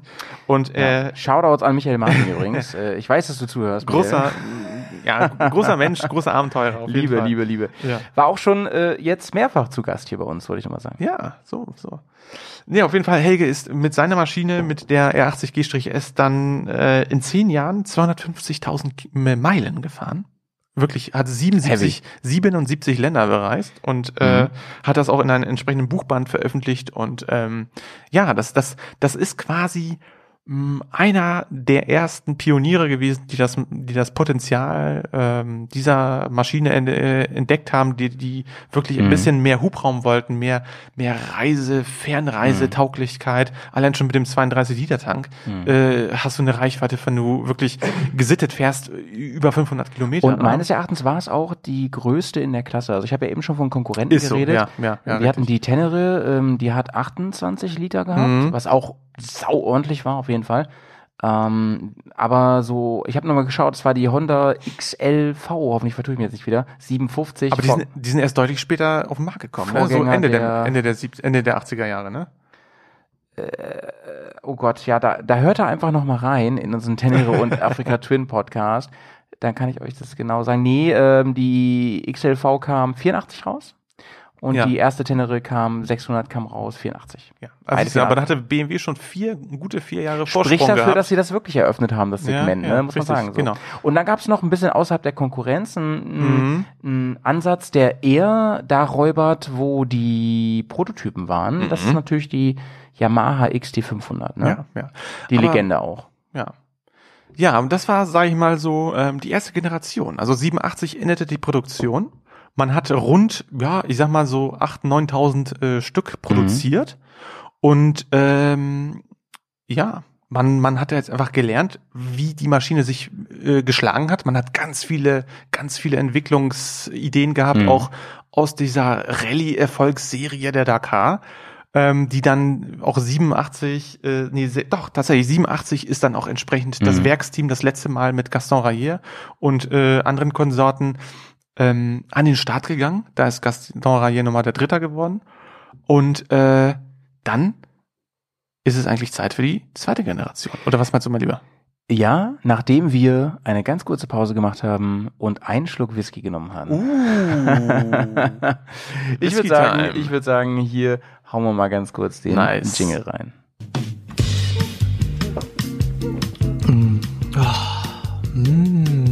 Ähm, ähm, en- en- Entschuldigung, Ent- Entschuldigung, Entschuldigung. Ähm, sagen Sie, ähm, ja? dürfte ich Sie kurz, kurz, ich Sie stören? Was möchten Sie denn Äh, bitte? darf, ich, darf ich probieren? Oh, ist das Bärenschluck? Oh, ein Kenner. Am Geschmack erkannt? Mhm. Man sagt, ähm, er hätte animalische Kräfte. Aha. Zeit für einen guten Schluck. Hier ist die Bergast Whisky Time. Oh Mann, ey. Also der Jingle wird nie alt, oder? Der wird nie alt, aber ich habe den jetzt auch schon in mehreren Versionen und ich habe auch einen ganz neuen noch. Mhm. Ähm, aber äh, den finde ich inzwischen so albern, dass ich den noch selten einstreue. Okay. Wir haben heute einen Whisky am Start, Leute. Und äh, das ist einer meiner Top 5. Ja, äh, Gutes aus Japan, würde ich sagen. Gutes ne? aus Japan, Slanche. An der Stelle. Ah, nee. Ähm, Kampai. Kampai, So. sag ich. Und äh, Ich, äh, wusstest du eigentlich, dass ich Japanisch auf der Schule hatte? ja, du hast es mir schon 19 Mal erzählt. Ja, okay. Auch, Aber die, die Hörer warst. wissen das vielleicht nicht und die Hörerinnen. Kann sein, das ist Ich kann beim Sushi bestellen helfen. So. Ja, okay. Ja. Also, ähm, wenn, Pets, wenn Pets mit euch am, am Sushi-Förderband steht, dann kann er sagen, Konnichiwa, äh, Watashiwa, Petzo, Petzosen, ähm, hi, hi, hi, Ginseng. Ja, so, Leute. so in etwa. Also, Pets kann ein bisschen Japanisch oder auch ein bisschen mehr. Mhm. Mehr trinken- oder weniger. Wir trinken heute äh, Nika from the Barrel, einer meiner wirklich top Whisky. Ich weiß, es gibt viele japanische Leute. Ich werde auch noch andere probieren Mm. und ich weiß, den haben wir schon öfter gehabt, aber er ist einfach nice. Das, Ne? ist, das ist echt wirklich ein richtig guter mh, All-Time Drinkable. Pets, was haust denn du heute auf äh, auf eine Playlist? Auf die Ohren. Ähm, du, ich habe mir vorhin äh, viele Gedanken gemacht. so wie immer. Wie immer, wie immer. Du hast ja, du hast ja ausnahmsweise wirklich Gedanken gemacht. Ich habe ne? mir wirklich Gedanken gemacht und ich finde, ähm, Ozzy Osbourne hat ein richtig cooles Lied rausgebracht. Er hat viele coole Lieder rausgebracht, auch mit seiner Band. Äh, aber ich finde Dreamer ganz, ganz nice. Mach ich ganz gern. Habe ich äh, vor kurzem erst im Radio gehört. Ja, ist auch einer seiner großen Auskopplungen so, ne, der, der späteren Jahre. Und äh, weil wir sprechen ja auch hier ne, über diese Idee, über GS und überhaupt und das ist auch alles bisschen Traumerei und äh, Träumerei und äh, alles. Deswegen, ich glaube, das passt auch thematisch ganz gut. Mhm. Mhm. Sehr schön. Nehmen wir mit auf die Playlist. Dann gibt's von mir auch was Langsames heute. Und zwar für einen meiner äh, besten Freunde, für Uwe. Er fühlt sich gedrückt. Ähm, übrigens Partner einer meiner anderen. Liebe geht raus. Liebe geht raus. Einer meiner anderen Podcast-Projekte. Ähm, Father and Son heißt der Podcast. Mache ich zusammen mit dem Uwe. Und äh, könnt ihr auch gerne mal abonnieren, ihr kleinen Mäuse. Mhm. Ge geht äh, Die aber wenig um Motorrad. Und äh, für ihn ist der Song für Uwe von Masimoto. Und den klemmen wir auch mit auf die Playlist heute. Nice. Nice, nice, nice. Und ich Nice. nehme mal einen Schluck Nicker eben. Ja, ich auch. Ich habe eben gerade schon genippt, also am Nickerl genippt. Nice. Weißt du wie lange, wie lange sind die gelagert? Äh, Gibt es da eine Angabe? Ist Ja, mindestens drei Jahre, sag ich mal, ne? Mhm. Müsste es ja, ne? Nee, da ist nichts nix drauf, ne? Der Nee. ist, der mal sehen.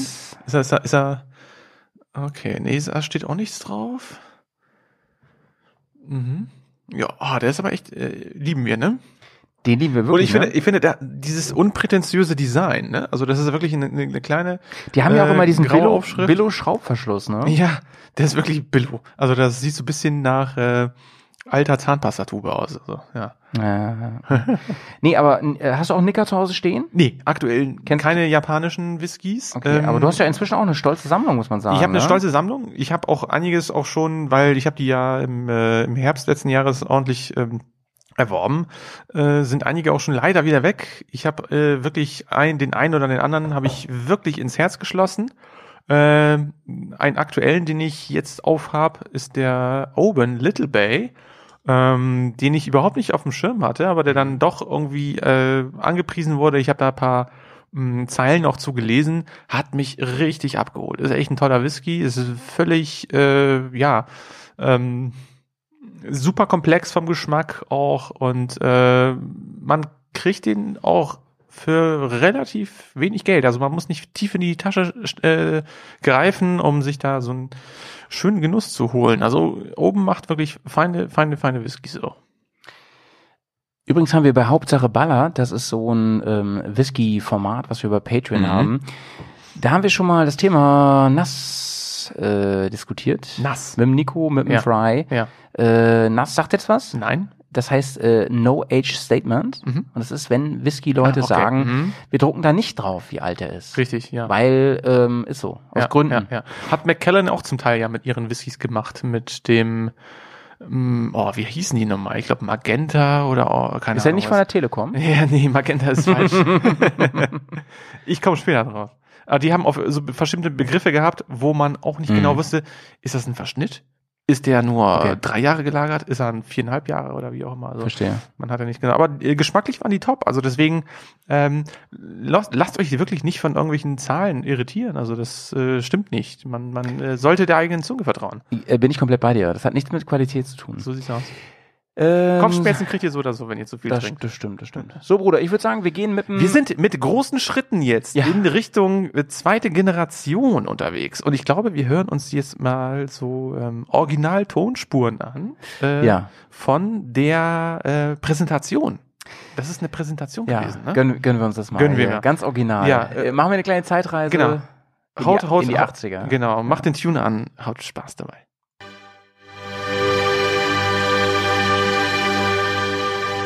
Die neue BMW R100 GS. Der Durchbruch in eine neue Dimension. Die größte Enduro der Motorradgeschichte. R100 GS. Mit ihr kommt Offroad-Dynamik in die Königsklasse. Mit einer Enduro-Technik, die erdacht, entwickelt und gebaut wurde, als Leitsymbol für die 90er Jahre. In Fortsetzung erfolgreicher BMW-Tradition. Mit satter Kraft aus einem Liter Hubraum. Mit neuem Windschild, neuen größeren Bremsen, neuen Kreuzspeichenrädern, neuer Rennsport-erprobter Mazzocchi-Vorderradgabel. Mit neuer Sitzbank für mehr Fahrkomfort. Eindrucksvolle neue Technik auch bei vielen weiteren Details. Enduro-Design aus der Funktion.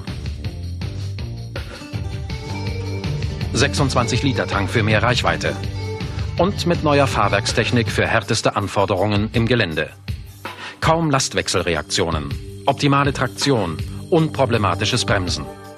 Also das mit der Lastwechselgeschichte, ne? ähm, das ist natürlich äh, für heutige Verhältnisse immer noch relativ viel. Aber, aber, ne? Äh, man Denn ich habe das- eine R100, wollte ich mal sagen.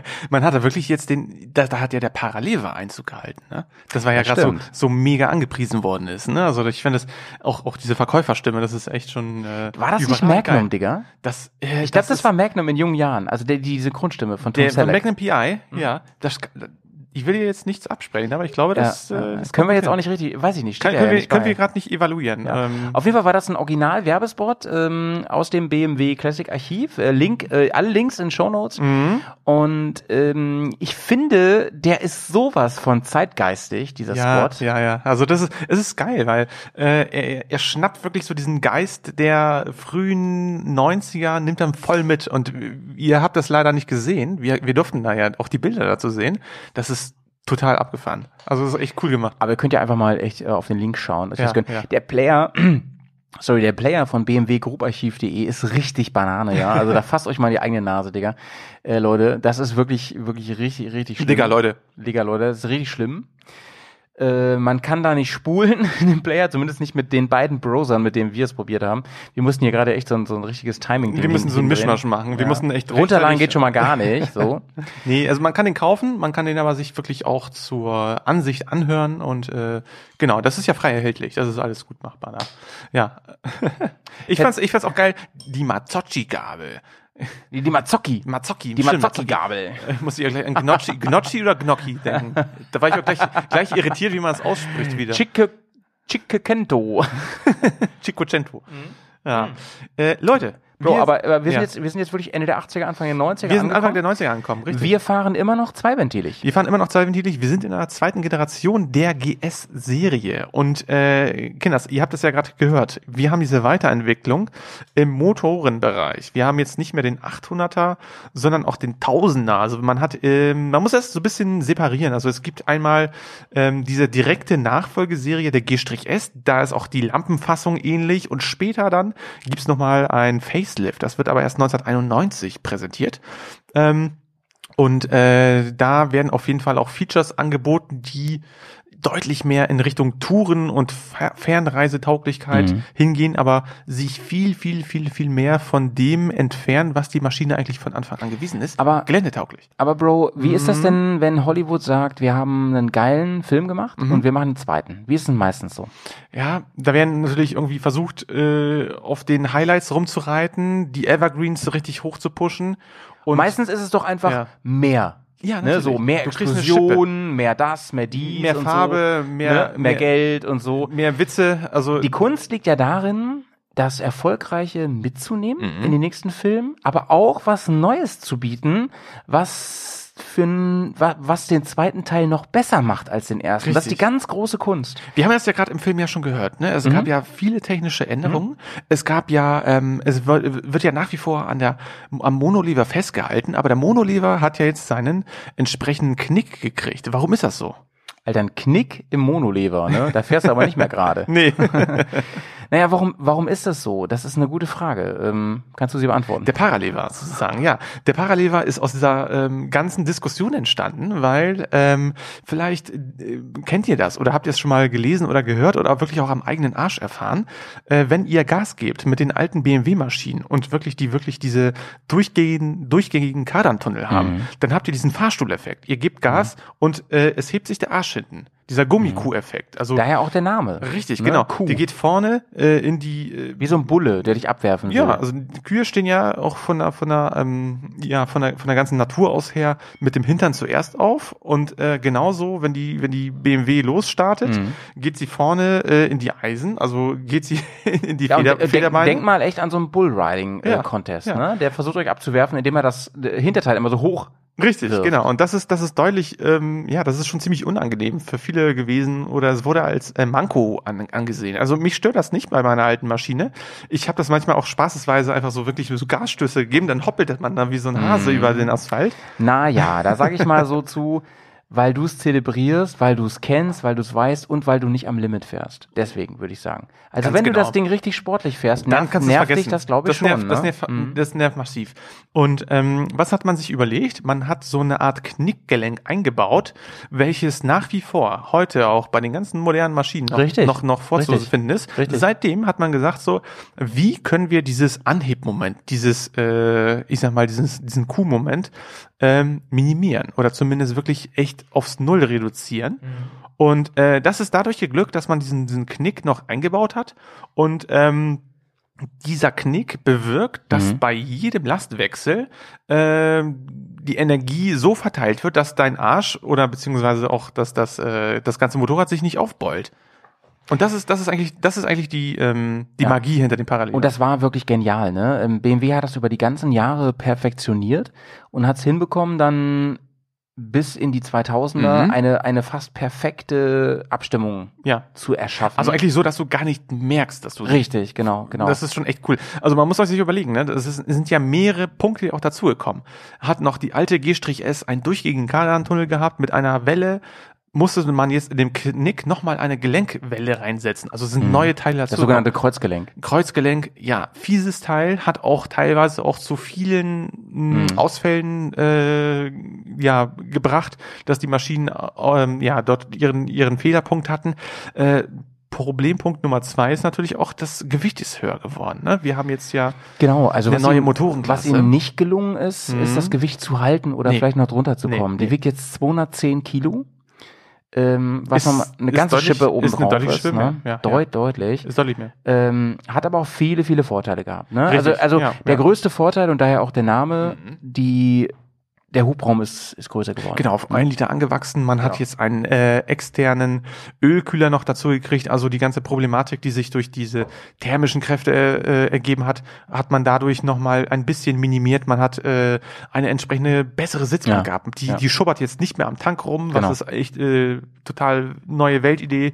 Man hat äh, auch äh, sich nochmal Gedanken gemacht, wie das mit der Fernreisetauglichkeit ist. Also man hatte wirklich Ja. alle Motorradmodelle ab 87, 88 mit entsprechender Scheibe ausgestattet. Und diese Scheibe, diese, dieses Design-Element dieser Scheibe, die gab es dann später auch nochmal zum Nachrüsten für die ersten G-S-Modelle.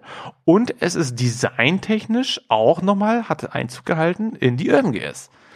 Und es gab, äh, auf die Urban Gas, wenn wir noch öfter zu sprechen kommen, es, es Ja, gab richtig. aber auch ähm, viele neue Designschmankerl, die das Ding wirklich haben moderner wirken lassen. Mhm. Muss man klar sagen. Ja, ne? ja, ja, ja. Das fing beim Motor an und hörte bei, weiß was ich, bei der Federung auf und so. Es sah alles ein bisschen robuster, ein bisschen Richtig. größer, man hat auch, erwachsener man hat auch, man hat auch sich ähm, Gedanken gemacht. Äh, ich meine die die die Felgen vorher, ne? Das waren ja eigentlich ganz Oh normale, ja, ja. ganz Großer. normale Felgen, Mhm. die äh, ich sag mal im Scheitelmantel Mhm. der, des Felgenringes lang liefen. Die ersten G-S äh, Modelle, die das waren ja Acron-Felgen, äh, Ja. voll Aluminium und man hat sich dann da auch weiterentwickelt. Man hat diese Kreuz, die so die ominöse Kreuzspeicher entwickelt. Worauf- Was ist das eigentlich genau? Ja, worauf BMW ja auch lange Zeit das Patent hatte, ne? Mhm. Und ähm, es, es, es war wirklich ein, finde ich, ein Quantensprung.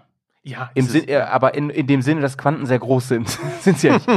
ähm, es war ein riesen, riesen Step so, weil du warst auf einmal in der Lage, Fel ähm, Speichenfelgen zu bauen, keine Gussfelgen, Speichenfelgen, die keinen Schlauch mehr benötigen. Wahnsinn, oder? Was heute noch dazu führt, dass du einen Nagel im Reifen flicken kannst, indem du einfach eine Gummiwurst da reinmachst und das Ding wieder aufpumpst. Ja. Und BMW hat das damals super gelöst äh, und ähm, dazu muss man aber auch sagen, dass die ganzen Weltreisenden, die die GS ja bereits geliebt haben, Mhm.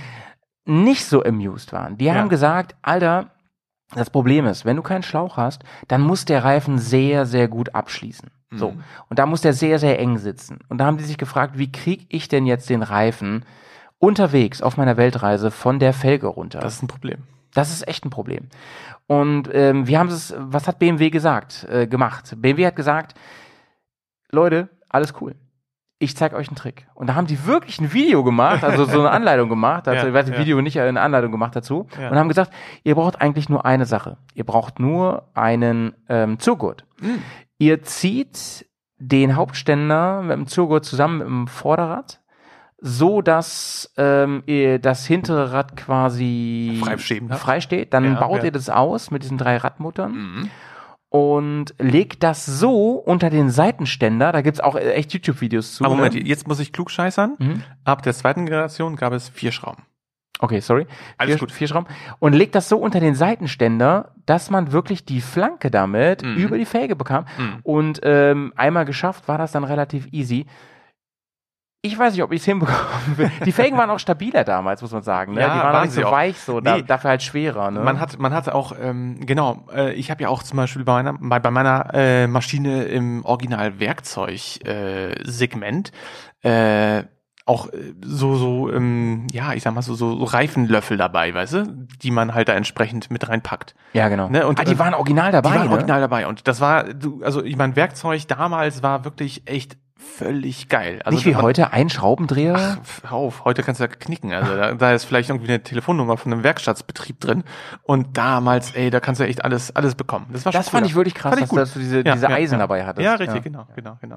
Ja, also ähm, man Ähm, hat eine andere Neuerung ist noch. Giant wir, Step, ja. Genau, Giant Steps. Äh, wenn wir schon bei den Felgen sind, äh, die waren ja im Vorfeld, habe ich ja gesagt gehabt, ähm, 2118. Jetzt ist man auf eine äh, 2117 Konstellation zurückgekommen. Mega interessant. Und äh, die hat man auch sehr lange bei- beibehalten. Ja, also ja. diese Konstellation Ja. hat man sehr lange beibehalten. Warum weiß ich nicht genau. Ich auch nicht. Ich auch nicht. Aber ist wie es ist. Ja. Vielleicht waren es Kostengründe, dass sie das Mhm. eher mit der Produktlinie der anderen Motorräder irgendwie ähm, ja, hinbekommen haben, keine Ahnung. Aber so war es. Das ist die, die im Prinzip am längsten gebaute Kombination bei Richtig, GS, genau, wenn man genau. so will.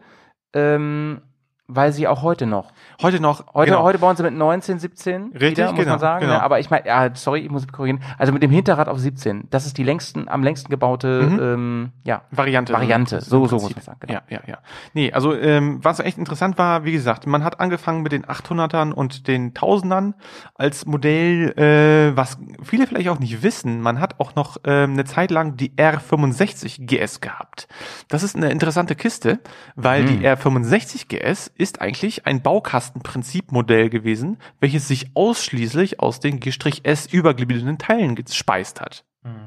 Diese Maschine hat man äh, 88 herum angeboten gehabt und die R65 war deutlich untermotorisiert. Die hatte gerade mal, ja, ich glaube 23 PS gehabt, war aber bei Behörden unglaublich beliebt. Also äh, die Bundeswehr hatte welche, ich weiß, dass das THW und die Feuerwehren hier hierzulande auch viele geordert haben oder auch, ja, ähm, im dänischen Militär waren die auch viel unterwegs. Mhm. Aber die hatte, wie gesagt, nicht diese neue Neuigkeiten von äh, ja, Parallelware und sonstigen Kram. Die waren nicht dabei. Es gab aber zum Ende der G-S 100 gab es nochmal so ein Schmankerl für Fans. Es gab nochmal eine 800er. Genau, also wenn man sich den ganzen Kram nochmal anguckt, also äh, wir können jetzt auf 1991 vorspulen, da war ja das zweite, diese Modellüberarbeitung, das Facelift. Man hat ja die ersten Varianten ja in Rot, in Blau, in Weiß gehabt und dann, dann ab 91 war wirklich die Farbexplosion da. Ne? Also man hatte. Wann kam denn die? Die waren lila und so. Ne? Ja, genau. Das ist am, völlig am, verrückt. ähm, die erste Version war quasi, oder mit, mit ähm, in der ersten Wave, sag ich mal, war ja dieses, dieses schwarz-gelbe, ne? Ja, dieses, genau, Dieses das war B- die- BVB-Ding. Ja, das, der Bumblebee. Bumblebee, Ja. Ähm, die ja heute wieder aufgegriffen wird mit Richtig. der 40 Jahre Edition Ja, der richtig. 1250 GS. Ne? Ja, richtig. Ist für mich auch Legende. Muss Total, sagen, muss total, sagen. Ja. total. Das Ding ist echt ein Statement. Äh, wir haben ja auch das ähm, Vergnügen gehabt, eine echte zu sehen von Peter damals, als Mhm, wir im, mhm. im Gelände waren. Mhm. Hat Peter so eine äh, gehabt oder hat sie hoffentlich immer noch.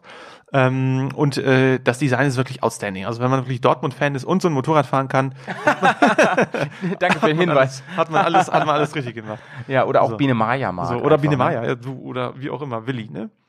Aber dann Und jetzt- und jetzt Modelljahr. Modelljahr 91. Da Okay. wird spannend, Mhm, mhm. weil äh, da wurde es ein bisschen anders. Da wurde es alles eckiger. Man hat nicht Mhm. mehr diese kleine Brotkastengeschichte. Dieses Mhm. runde Licht war auf einmal weg. Man hat noch einen anderen Sitz gekriegt. Man hat zwei richtig fette Elemente und zwei Instrumente dazu bekommen. Den Drehzahlmesser, der ist mal größer geworden. Man hat die Lenkerschalter aus der K-Reihe übernommen. Äh, das Ganze führte natürlich zu mehr Tourenkomfort.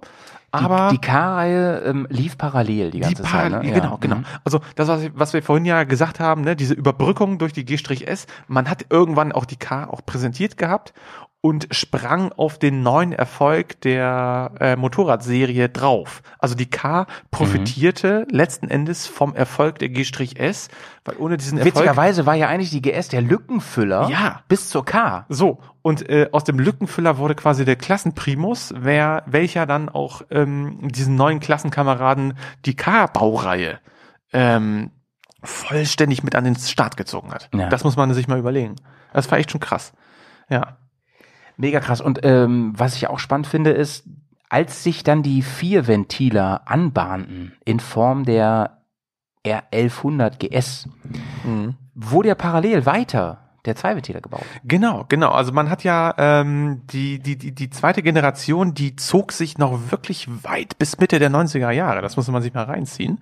Also wirklich über eine Dekade, über eine Dekade dieses Motorradsegment und von, wenn man noch die erste Generation mit reinzieht, äh, mit reinnimmt, da sind das ja schon echt 18 Jahre Motorradentwicklung, die wirklich nur auf diesem Motorenkonzept basieren. Also man Mhm. muss sich nochmal dazwischen setzen.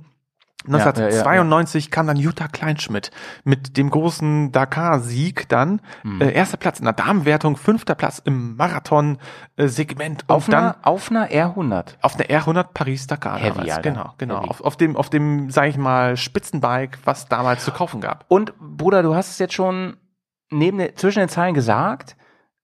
Äh, meine große Anfangsfrage so war ja, wie ist der zweite Teil gelaufen der der Reihe? Wie ist Avengers 2 gelaufen? Die GS 2, wenn War man so sehr will, erfolgreich, muss war man sagen. sehr sehr erfolgreich. Erfolgreich es ohne- war ein, ohne Ende, Es ja. war ein unfassbarer Er- Erfolgsschlag, äh, Verkaufsschlager. Ein muss man Verkaufsschlager, muss man wirklich sagen. Also ähm, man hat echt gemerkt, dass diese Maschinen angekommen sind in der Käuferschicht. Man hat äh, aus diesen ganzen Anfangsjahren der G-S gelernt, hat dieses, diesen Strich rausgenommen, einfach GS gemacht.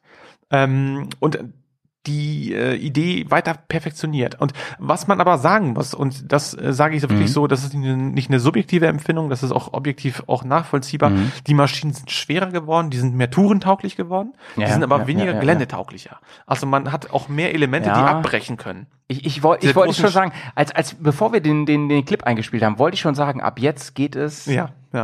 Aufwärts. Und Ja. zwar was Gewicht angeht. So. Nur noch aufwärts. Aber jetzt muss man wieder so ein kleines Aber reinschmeißen. Also es gab Mit diese große, Dellen, es gab diese Dellen. große R100 GS Paris Dakar, also die PD. Also Paris Dakar durfte man nicht mehr sagen, weil das waren dann Markenschutzrechte. Deswegen hieß Ja, die dann ja, nur noch ja. PD. Ja. Und die PD bekam eine Classic-Variante, richtig schön in Schwarz, richtig geil. Und 1995, also eigentlich schon fast zum Abschluss, zum Abschluss der ganzen Da kam Serie. die R80 GS Basic. Jawohl, genau. Richtig Nice. schön im geilen blauen Rahmen in, in Alpinweiß. Und man hat Aber mit den ganzen technischen Raffinessen Völlig, der ja, ja. Äh, ähm, R100 GS. Richtig, ne? genau. Der R100 GS hat aber den 800er äh, Motor bekommen, hat die ganzen Schmankerl, man hat ein äh, WP Federbein hinten verbaut, man hat den entsprechenden kleinen Tank Ist ja eigentlich genommen. ein geiles, unfassbar gutes Bike. Es ist ein unglaubliches, es ist ein Bike für Puristen. Also ich habe vorhin noch mal Mhm. äh, mich bisschen in der Literatur schlau gemacht. Man hat im Gegensatz zur normalen GS, die man damals haben konnte, Abstriche gemacht, was Komfort, was ähm, ja vielleicht auch bisschen äh, Ausstattung anbelangt. Hat aber ein richtig puristisches und deutlich leichteres Bike bekommen, ne? Und äh, ich sag mal so, diese sogenannte Abschiedsenduro, die auch wirklich diese Ära der Zweiventiler dann auch verabschiedet hat, äh, die gab es für sage und schreibe 16.000 D-Mark 1985, äh, Alter 95, Falter. 95, 95 zu Weißt du, wei- weißt du, wo 16.000 die heute so Wahnsinn. liegen? Boah, du, wir äh, mal- müssen wir die schauen, sind, ne? die sind ähnlich teuer wie die Paris-Dakar aus der GS, G-S-Serie. Aber was ein Schmuckstück. Ähm, Wahrscheinlich auch ähm, limitiert, ne? Ja, ja, also ja. ziemlich limitiert. Es gab äh, ziemlich genau, ich äh, habe auch eine Kennzahl hier, 3003 Stück wurden nochmal in Spandau vom Werk äh, verabschiedet damals. Mega, Alter. Ich liebe diese Last Editions. Ich liebe das. Ja. Von allen möglichen. Lars Editions. Ja, die Last Editions. Ne? Shoutouts an Lars. Übrigens, wo wir gerade Lars sagen, ich würde sagen, bevor wir jetzt wirklich das Zeitalter der Ja. Vierventiler einläuten, Genau. hören wir uns nochmal einen Hörerkommentar Sehr an. gerne.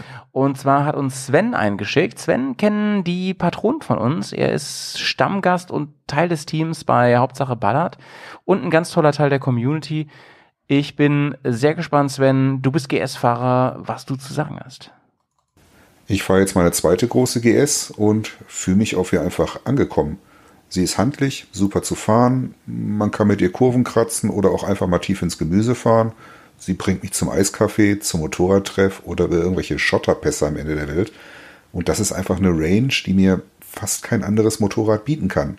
Das ist äh, einfach Freiheit. Freiheit, selbst zu entscheiden, was du mit dem Motorrad machen möchtest, ohne durch das Motorrad in irgendeiner Form limitiert zu werden oder in irgendeine Richtung gedrückt zu werden. Und dieses Maß an Freiheit genieße ich wirklich sehr.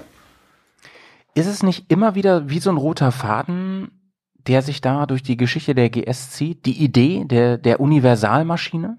Richtig, also auch, auch diese Attribute Freiheit, Möglichkeit und ähm, alle möglichen ja äh, Geländetypen mitzunehmen. Also äh, es wird ja der GS ähm, gehässig oder auch nicht gehässig nachgesagt, dass sie von allem ein bisschen kann, aber nicht so richtig gut. Und äh, ich finde, mit Augenzwinkern trifft das wirklich auch so ein bisschen den Nagel auf den Kopf, ne? Weil letzten Endes du hast diese Geländemöglichkeiten. Man kann ins Gemüse fahren, aber selbstverständlich äh, schmierst du völlig ab, wenn da jetzt eine Beta an dir vorbeiknallt oder irgendwie eine kleine klar. KTM in der Luft hängt. Ja, klar. Ne? Ja, klar. Sicher, aber äh, da wollen wir jetzt mal gar nicht so tief einsteigen. Das haben wir an so vielen Stellen schon besprochen, ne? Mhm. dieses Thema Gelände und Big Bike und so. Ich denke, wir sollten jetzt wirklich die Tür öffnen. Richtig. Und uns Richtung Zwei-Ventiler, äh, von den Zwei-Ventilern weg Richtung Vier-Ventiler. Richtig, genau. Die dritte Generation fängt an. Die dritte Generation fängt an und da habe ich, Bro, Mhm. einen kleinen Clip vorbereitet. Nice. Oh, ich freue mich. Und zwar gibt es einen Channel. ich muss jetzt schon lachen. Oh, das tut mir so leid, ey. Oh Gott. Das ist ein bisschen Hörer von uns. Ähm, es gibt einen Channel bei YouTube, der heißt Kraftrad TV, ja. Ich Aha. verlinke das auch hier und ich möchte auch, dass ihr den alle Kraftrad abonniert, TV. so, weil das soll jetzt nicht gemein sein, ja. Ich finde einfach nur, die beiden Jungs da, ja, bei Kraftrad TV, die stellen dieses Motorrad, nämlich die GS 1100, ja, und wir werden gleich nochmal kurz auf die Mhm. Spezifika und auf so. die auf die auf eine Nummer darunter eingehen, Ja, aber ja, das ja. ist für mich eher ein Nischenbike. Ähm, die stellen sie vor als genau das, was es ist. Und genau so stellen sie es vor. Ja, ich hier, bin hier gespannt. Ist, hier ist der Ausschnitt. Und heute wollen wir mal ein Motorrad vorstellen, was überhaupt nicht spektakulär ist, was viele tausendmal in Berlin gebaut worden ist und ähm, gebraucht, sicherlich günstig zu bekommen und man kann da unterschiedliche Sachen mitmachen und wir glauben, das ist eine hervorragende Geschichte für Leute, die nicht viel Geld ausgeben wollen und trotzdem viel Spaß am Motorradfahren. Heiko, es, es ist so, ne? Ja, ja, auf jeden Fall. Es ist ein kostengünstiger Unterhalt. Die Servicearbeiten sind günstig zu erledigen. Man kann alles mit Ventile einstellen, äh, alle 15, 20.000 oder was und geht da mit einem normalen 11er Gabelschlüsselbike und Schraubenzieher, kann man Ventile einstellen. Also Leute, das ist Büttenwader live, ey. Das, das sind ist wirklich- echt, das sind echt zwei Nordlichter und die ähm, Find ich- irgendwo im Hafen stehen mit Finde ich, finde ich echt knuffig. Also und wirklich und wirklich also so auf- wie auf kannst du der machen, Bank was du willst damit. Ja, so. Äh, Ich habe gerade überlegt, vielleicht eine Steuererklärung oder so noch. also Ganz ehrlich, ähm, aber genau das, das trifft zu, oder? Ja. Nie- Also, das ist so ziemlich die günstigste GS, die ihr kaufen könnt. Ist so. Ähm, wir waren ja vorhin ja auch äh, die ganze Zeit auf dem Trip, dass da wirklich dieses Technische im Vordergrund steht, ne? Und dass dieses Design-Element, das Schöne oder das, das wirklich das, äh, das Herz, wie das Motorrad halt aussieht, dann ein bisschen hinterherhinkte oder vielleicht man hat sich sowas angelacht hat.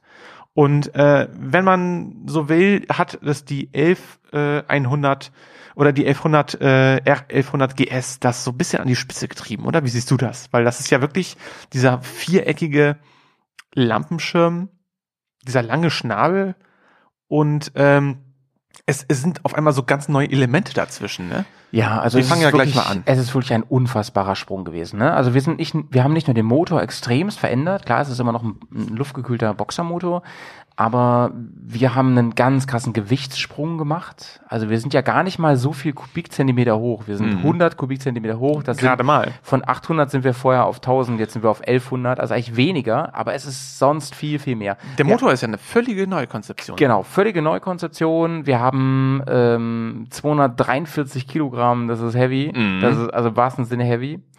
Witzig ist, dass die Sch- deren, das zwei Generationen später es wieder nach unten geht, so das ist Ja, ja.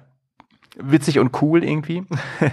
ähm, wir, wir haben ein, ein riesiges Bike, wir haben dieses markante ähm, Licht vorne, was sie von der von der Second Generation der P100 Richtig. übernommen haben, Ja, das, ja. das sogenannte. Ak das Mhm. sogenannte Aquarium. Ja, ja. Es hat sich so eingebürgert, ne, als Aquarium, aber es sieht so ein bisschen aus wie so ein Ja, Glasbaukasten. Ich finde halt Glasbaustein. echt nicht schön und Nee. ich befürchte, dass das eins der Designelemente ist, was dafür verantwortlich ist, dass dieses Bike kein Kult geworden ist. Ja, weil ähm, ich denke mal technisch, ähm, von der technischen Warte aus gesehen, ist es schon mal ähm, ja nicht uninteressant. Ne? Wir haben ja wie gesagt diesen neuen Motor mit den äh, 1085 Kubikzentimetern, 90 PS erstmals 90 PS. Das war ja äh, mit den zwei Ventilern. Ja, ich meine, die hatte am Anfang 80. Ja, Ja. Oder haben wir verschiedene Oder Quellen? 80. Das kann gut sein. Ja, ich glaube 80 PS hat er. Ja, oder 80 PS, genau. Aber immerhin 7000 War aber okay Umdrehungen. damals, war genau, okay. völlig, völlig. Und äh, was war ganz neu bei dem Bike? ABS, erstmals ABS. Dann äh, Telelever. Telelever, äh, so für diejenigen, die schon mal ein Hähnchen gegessen haben, das sieht so wirklich aus wie so, so ein Brustbein. Ne?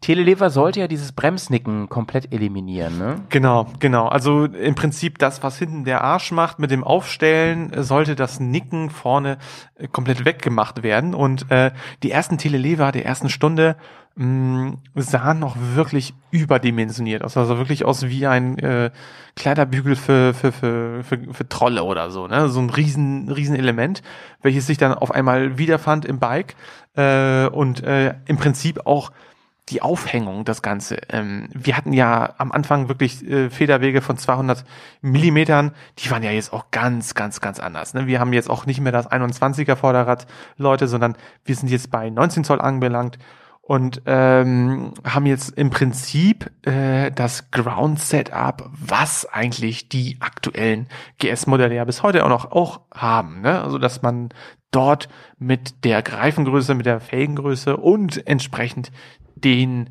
ähm, ja, ich sag mal, äh, Elementen im Fahrwerk mit Telelever, Para- Paralever noch fortführt. Also ich glaube, einer der größten Unterschiede, die man merken würde, wenn man direkt von der R100 auf die 1200, äh, Quatsch, 1100 umsteigt, Mhm. ist, dass sie sich vom Fahrwerk her komplett anders fährt. Mhm. Obwohl sie Ja, viel ja. schwerer ist, fährt sie sich wie ein, würde ich sagen, angenehmeres, angenehmeres und vielleicht auch fühlbar leichteres Bike. Sie ist nicht leichter, aber sie fühlt sich vielleicht so an. Sie geht unfassbar besser durch die Kurve. Sie hat natürlich Offroad-Qualitäten und zwar mehr, als man diesem Koloss zutraut.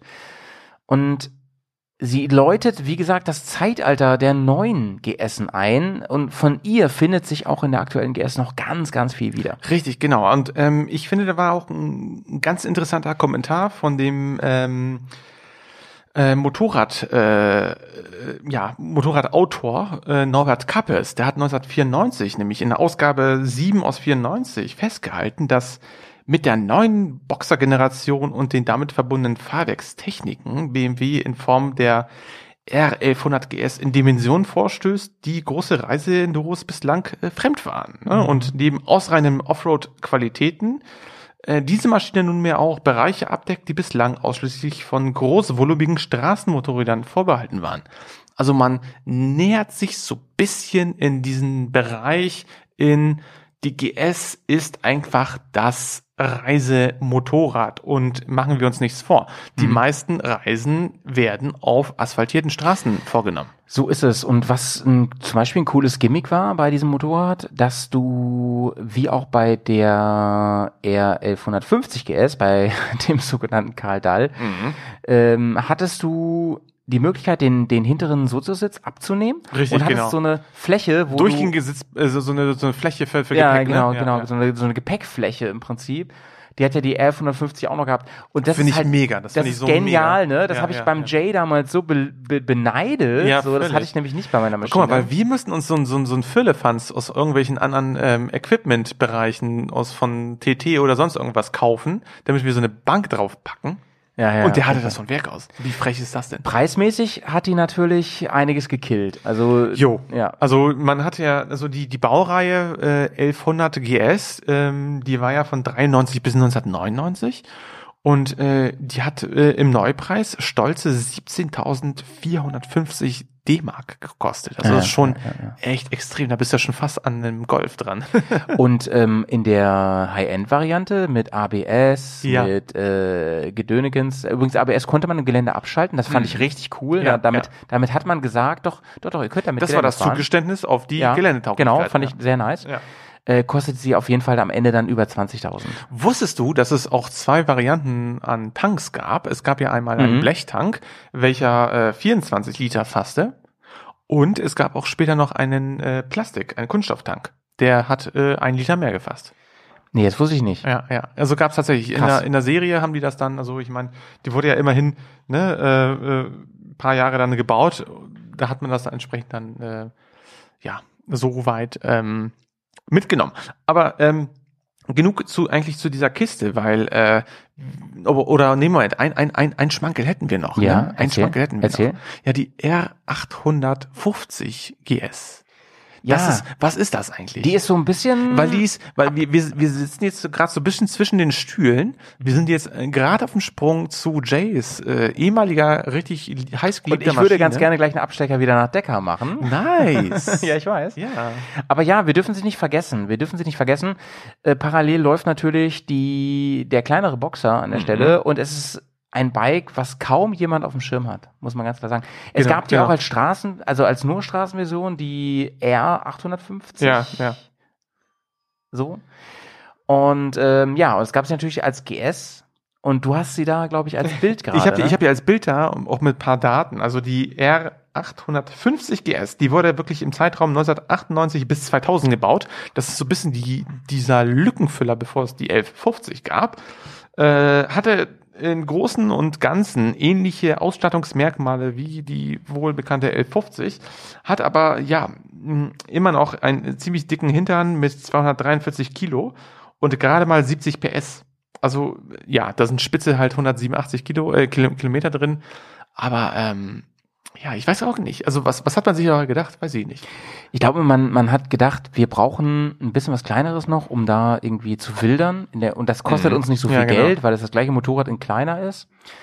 Aber es hat nicht richtig eingeschlagen, weil ich glaube, es war in, nicht zu Ende gedacht an vielen Stellen. Ich glaube, ich glaube, es war dann doch irgendwie dafür wiederum zu schwer und die Konkurrenz war zu groß. Die F650 GS hat da schon angeknüpft für die Genau, Käuferschicht. genau. Also ne? man, man, wir sind jetzt so, so ein bisschen im Sprung zwischen äh, den äh, Modellvarianten und äh, man hat in dem Bereich, man hat ja schon vorher angefangen zu gucken, gibt es eine Alternative zu Genau. den ganzen Boxermaschinen. Ne? Und da müssen wir jetzt eine kleine Kurve machen Mhm. und mal kurz über diese ganze Einzylinder-Geschichte sprechen, die ja nachher auch in der zwei, zwei Reihenzylinder-Geschichte Genau, genau. endet. es fing ja an im Prinzip mit der 650. Und die Frage ist jetzt, wie, wie weit machen wir das Fass auf? Ja, das was, ist, was äh, die weil das ist Reihenmotoren eigentlich- angeht weil das und ist die eigentlich ein zweiter, genau, das ist eigentlich ein zweiter Strang. Das ist so eine Art Nebenarm der ganzen GS-Geschichte, weil GS äh, verbinde ich eigentlich ganz stark mit Boxermotor, mit dem ganzen ja, äh, Double-Triebwerk aus der Mitte, aber nicht so sehr mit dem einen oder auch mit dem zwei Reihenzylinder. Ja, das war ja eigentlich eine Abkehr und warum sie es gemacht haben, ist ja wohl klar, ne? Mhm. Vor allem natürlich, ähm, weil die das Brand GS einfach ja, ja, das Geld aus der Tasche gezogen hat. das stimmt. Muss man sagen, ne? Ja, ja. Muss man sagen. Und ähm, die haben das ja auch durchgezogen. Heute gibt's die GS 310 als Mhm. Einzylinder. Die hat natürlich ja technisch sehr wenig gemeinsam mit der Die mit entsteht der auch nicht. G-S. äh, Ja, genau. Die ist vielleicht im, in Deutschland konstruiert worden, aber die, ich glaube, die entsteht in Indien, wenn ich mich nicht recht Ja, ich meine auch. ne? Ich meine auch.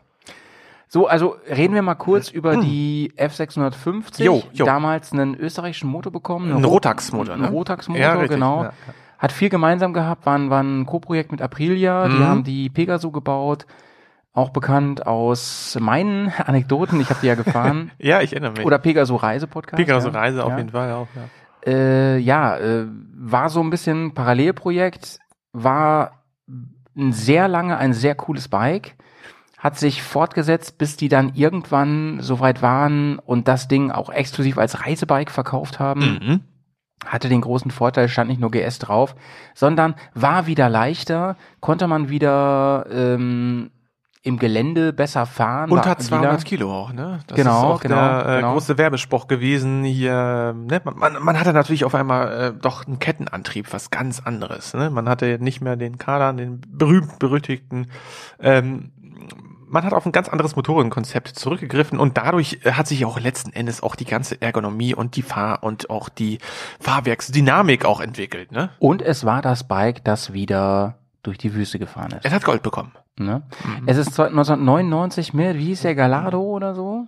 Mit Ja. dem ersten neunten Ja. Platz geholt hat und im Jahr drauf, 2000, sich 2000. den Sieg geholt hat. Leute. Ein- und da war ein Vierer, BMW ein wieder. Vierer, ein Vierer, ne? Ein Vierer-Sieg, aber So. nicht nur die F650 und das ist so ein bisschen der Brückenschlag. Ähm, ich meine, was sollen wir zu F56 noch sagen? So, ne? Ist ein gutes Bike, kam nachher die Sertao raus. also richtig cooles Bike. Ja, also man, man kann natürlich, also ich meine, gut, zu den Facts im Prinzip, ne? Äh, Die äh, 650 hatte 50 PS gehabt, hat ein 652 CCM Motor äh, Volumen gehabt und und war mit 193 Kilogramm letzten Endes auch so ein Bike, was 170 Kilo, äh, 170 kmh schnell war. Also es es war im Prinzip so bisschen ähm, von den Werten an der G-S entlang, ne? wenn man sich Ja, das so genau. überlegt. Ne? Genau, Also das meinte ich auch, ne? Es, Es war, es war genauso schnell, es war genauso schwer, es war auch genauso heftig motorisiert. War so ein bisschen Rock'n'Roll wieder. Ne? genau. Nur mit Kette. Hexenwerk. Nur mit Kette auf jeden Fall. Ja. Und wie gesagt, kein BMW-entwickelter Motor, ein österreichischer Motor. Gallardo hieß er und er hat 2000 den Titel geholt auf den Plätzen 2, 3 und 4 auch BMW-Fahrer. Ja, ja. Und interessant, zwei Boxer dabei. Mhm. Zwei Boxer mit der R900 GS, mit dem Rallye-Modell, Ja. welches von der Motorrad, also der Aha, Zeitung Motorrad, aha, aha. Ähm, in der GS Retrospektivversion in diesem Sondereditionsheft als die coolste GS aller Zeiten ausgewählt wurde. Ernsthaft? Ja. Da bin ich ja gespannt. Erzähl mal was. Also wie gesagt, die R900 RR hatte einen Boxer. Aber die gab's nie zu kaufen, Oder die oder? gab's nie zu kaufen. Das ist okay, Das also eine reine Werksmaschine, ne? Na, es war im, ja, also wenn du so willst, Mhm. war es die Racing-Version der R900 GS, Mhm. die du eben benannt hast, ne?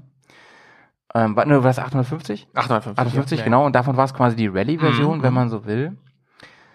Und ähm, sie wog 190 Kilo, war also, ähm, naja, war okay, ne, für die Rallye-Maschine und fuhr 190 km Spitze, das war sehr, Aber sehr, schon, aber sehr schon, schnell. das sind sportliche Werte dann, ja. Ja, sportliche Werte. Sah einfach nur sehr, sehr cool aus, hatte einen saukrassen Federweg. Äh, Genaue Daten konnte ich nicht recherchieren. Leider. Hatte auch dann die von dir schon angesprochene Gouloir-Werbung übrigens drauf. Ja. Ja, Gouloir-Zigaretten. Erinnerte aber Die habe ich im Studium ab und an mal geraucht. Du hast geraucht? Ja, so auf Partys mal ganz früher. Und hatte übrigens als Hauptsponsor ähm, Excel. Ah, Excel, So, nicht, Excel. Nicht Word oder PowerPoint, hatte Excel. Ja. Und ähm, ja. Die, die, die lieben wir. Die, die, li- lieben wir, die liebst du vor allem. Du hast die jetzt ja auch neuerdings bei ja, dir genau. auf dem Bike. Ja, no, noch nicht ganz drauf. Nee, aber sie liegen in der Garage, Es fehlt, es fehlt noch eine TÜV-Abnahme, aber ja. Ja. Abnehmen ist manchmal nicht so einfach, sag ich dir. Mhm. Deswegen war ich heute laufen.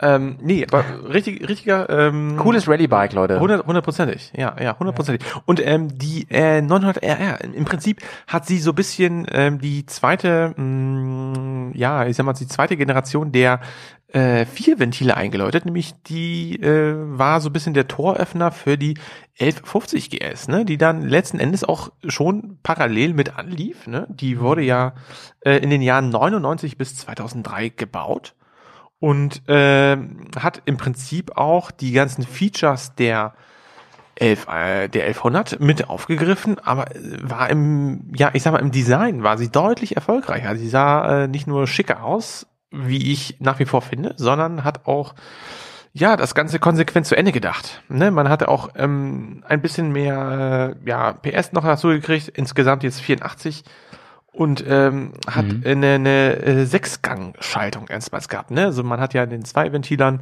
hat man ja immer wieder nur vier äh, Gangschaltungen gehabt. Mit der 1100er kam eine Fünf-Gang-Schaltung ins ähm, Programm und jetzt waren wir bei sechs Gängen. Also im Prinzip das, was wir auch heute bei den Fahrzeugen vorfinden. Auf jeden Fall. Und sie hatte diese, diese super Kult-Optik. Ja. Den sogenannten Kaltalblick, ja. Ja, und ich glaube, dass der große, der große Burner war Mhm. natürlich auch, dass äh, Ewan und Charlie mit dem Motorrad um die Welt gefahren sind. Würde ich auch sagen, dass das echt einen Impact hatte. Die große Geschichte hört dazu einfach nochmal unseren Podcast Ja, oder unser ja. Podcast zum Thema Long Way Round So, und Co. hier in den Shownotes. Ne? Und ähm, warum heißt das so? Also erstmal ähm, Rip Karl Dahl, der lebt nicht mehr. Aber er hatte ja immer diesen, diese, diese Lähmung mit dem einen Auge und da hat man gesagt, ey, das Motorrad sieht ein bisschen aus wie Karl Dahl. Das stimmt, ja. Oh, weil nämlich so ein Auge zugekniffen war. Und das war natürlich designmäßig ein Riesenschritt, weil sie hatten jetzt seit zig Jahren, seit einer Dek über einer Dekade, hatten sie inzwischen diesen äh, viereckigen Scheinwerfer. Ja, richtig, Ne? ja, ja. Und ist im Prinzip dann wieder zurückgekommen zum, zum Rundscheinwerfer, aber man hat sich nicht mit einem, sondern mit zwei. Genau, hat ihn begnügt, geteilt, ja. Genau. Finde ich interessant, also auch so von der Formsprache, weil ähm, das war, das ist so eine, ja, so eine Reminiszenz an dieses erste Design eigentlich schon fast. Ne? Also man, man versucht doch da anzuknüpfen und ähm, wo, wo vielleicht die Wurzeln drin hängen. Also man, man, man Ja. kann das so oder so sehen. Also, Also die, die, R, R1150 GS war quasi das Konglomerat aus alten GS-Tugenden, Mhm. aber hat viel auch von der R1100 übernommen. Worauf wir gar nicht eingegangen sind eben ist, es war ja von BMW das erste richtige Schnabeltier. Das stimmt, ne? das da haben wir stimmt, gar nicht richtig, genau. Also der, äh, die 11, äh, äh, R1100, die hat ja im Prinzip ja nur den einen Schnabel gehabt, also wirklich den, Genau. den Fender.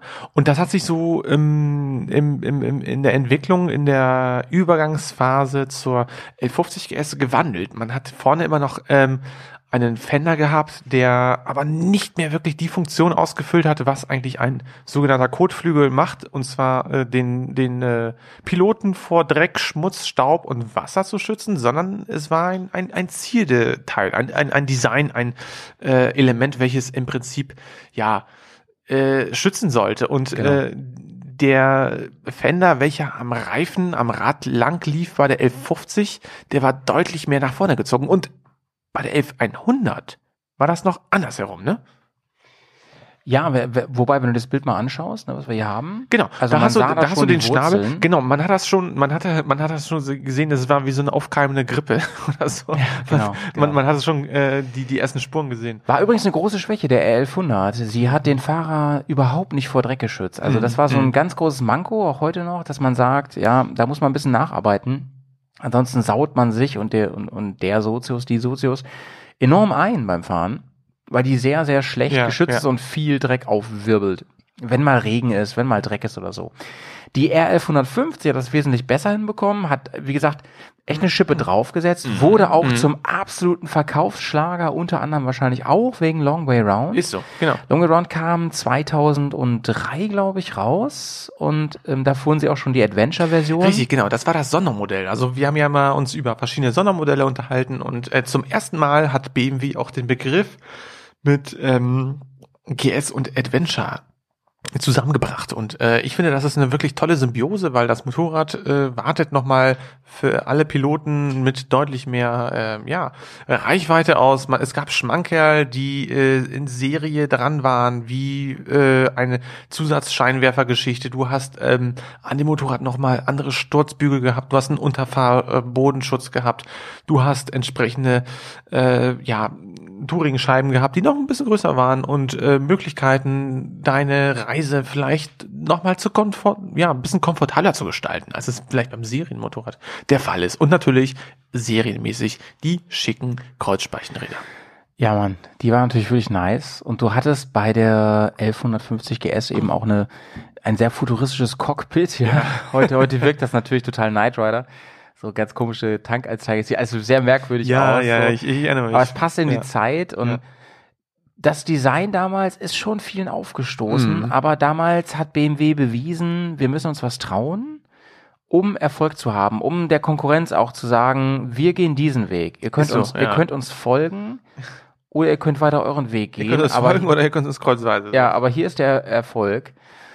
Und das, das kam auch echt hin, muss man sagen. Ne? Ja, also haben die, die- haben die die, echt die hingekriegt. 1150 schlug ein wie eine riesige Bombe Mhm. und hat heute Wie ein Granatapfel im Gemüsemarkt. ja, und hat heute Gebrauchtpreise, die sich echt sehen lassen können. Ja, das stimmt. also ihr könnt heute noch gepflegte GS locker für 6.000, 7.000 Euro kaufen. Ja, ja. Gerade wirklich Sondermodelle. Auch wirklich welche mit, ähm, ich sag mal, erstaunlichen Fahrleistungen äh, unterwegs sind, weil diese Maschinen, und äh, das ist wieder Faktor Langlebigkeit, die 1150, die hat schon natürlich äh, weitere technische Neuigkeiten gehabt, aber im Prinzip das Motorenkonzept wurde weiter perfektioniert. Man hat aus den Kinderschuhlähmungsfehlern gelernt. Ähm, es gab natürlich diese Zeit des Bremskraftverstärkers, welcher äh, ja in, in, wenn er nicht wirklich vernünftig gewartet ist, auch ein extrem problematisches Bauteil werden kann.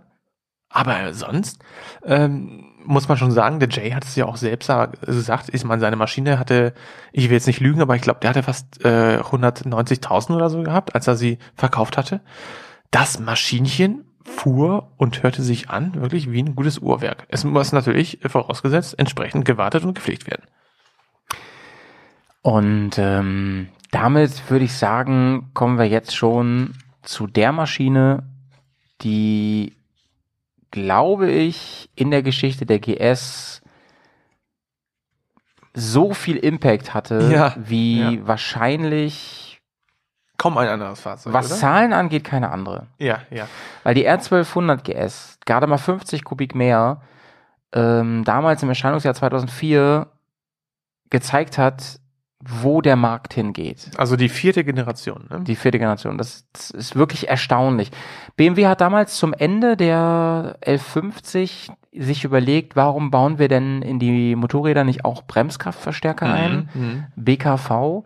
So wie es im Auto auch ist, ist doch nice. Der Fahrer muss nur die Bremse antippen und eine Hydraulik verstärkt das Ganze mit einem Motor, mit einem Hydraulikmotor.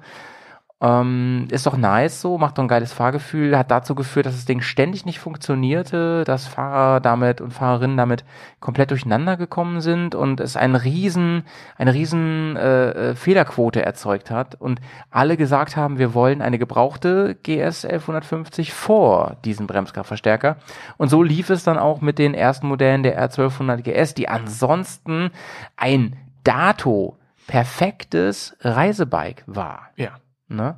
Also sie war eine, sie war eine unfassbar gute, gelungene Kombination von dem, was die GS, BMW GS immer schon sein wollte. Mhm. Nämlich eine Mischung aus einer wunderbaren Touringmaschine, die man bis zum Ende beladen kann, aufgrund Mhm. des tiefen Schwerpunkts des Boxes, ähm, wirklich mit, mit so viel Kilo belasten konnte, oh, dass man das Gefühl hatte, ey, ist das eine 400er oder eine 1200er? Also man hat eine Zuladung, das muss man sich mal reinziehen. 197 Kilogramm.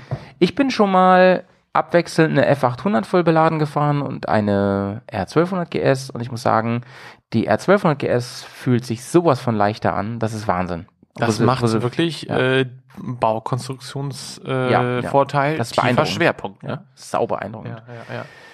Das auf jeden Fall und, und nicht nur der tiefe Schwerpunkt und der Motor, das ist so, denke ich, der Hauptgrund, aber auch Mhm. die, zum Beispiel der ähm, Telelever Mhm. macht ganz viel aus. Ne, also, du kannst mit einer voll beladenen GS bergunter in die Serpentinenkurve reinbremsen.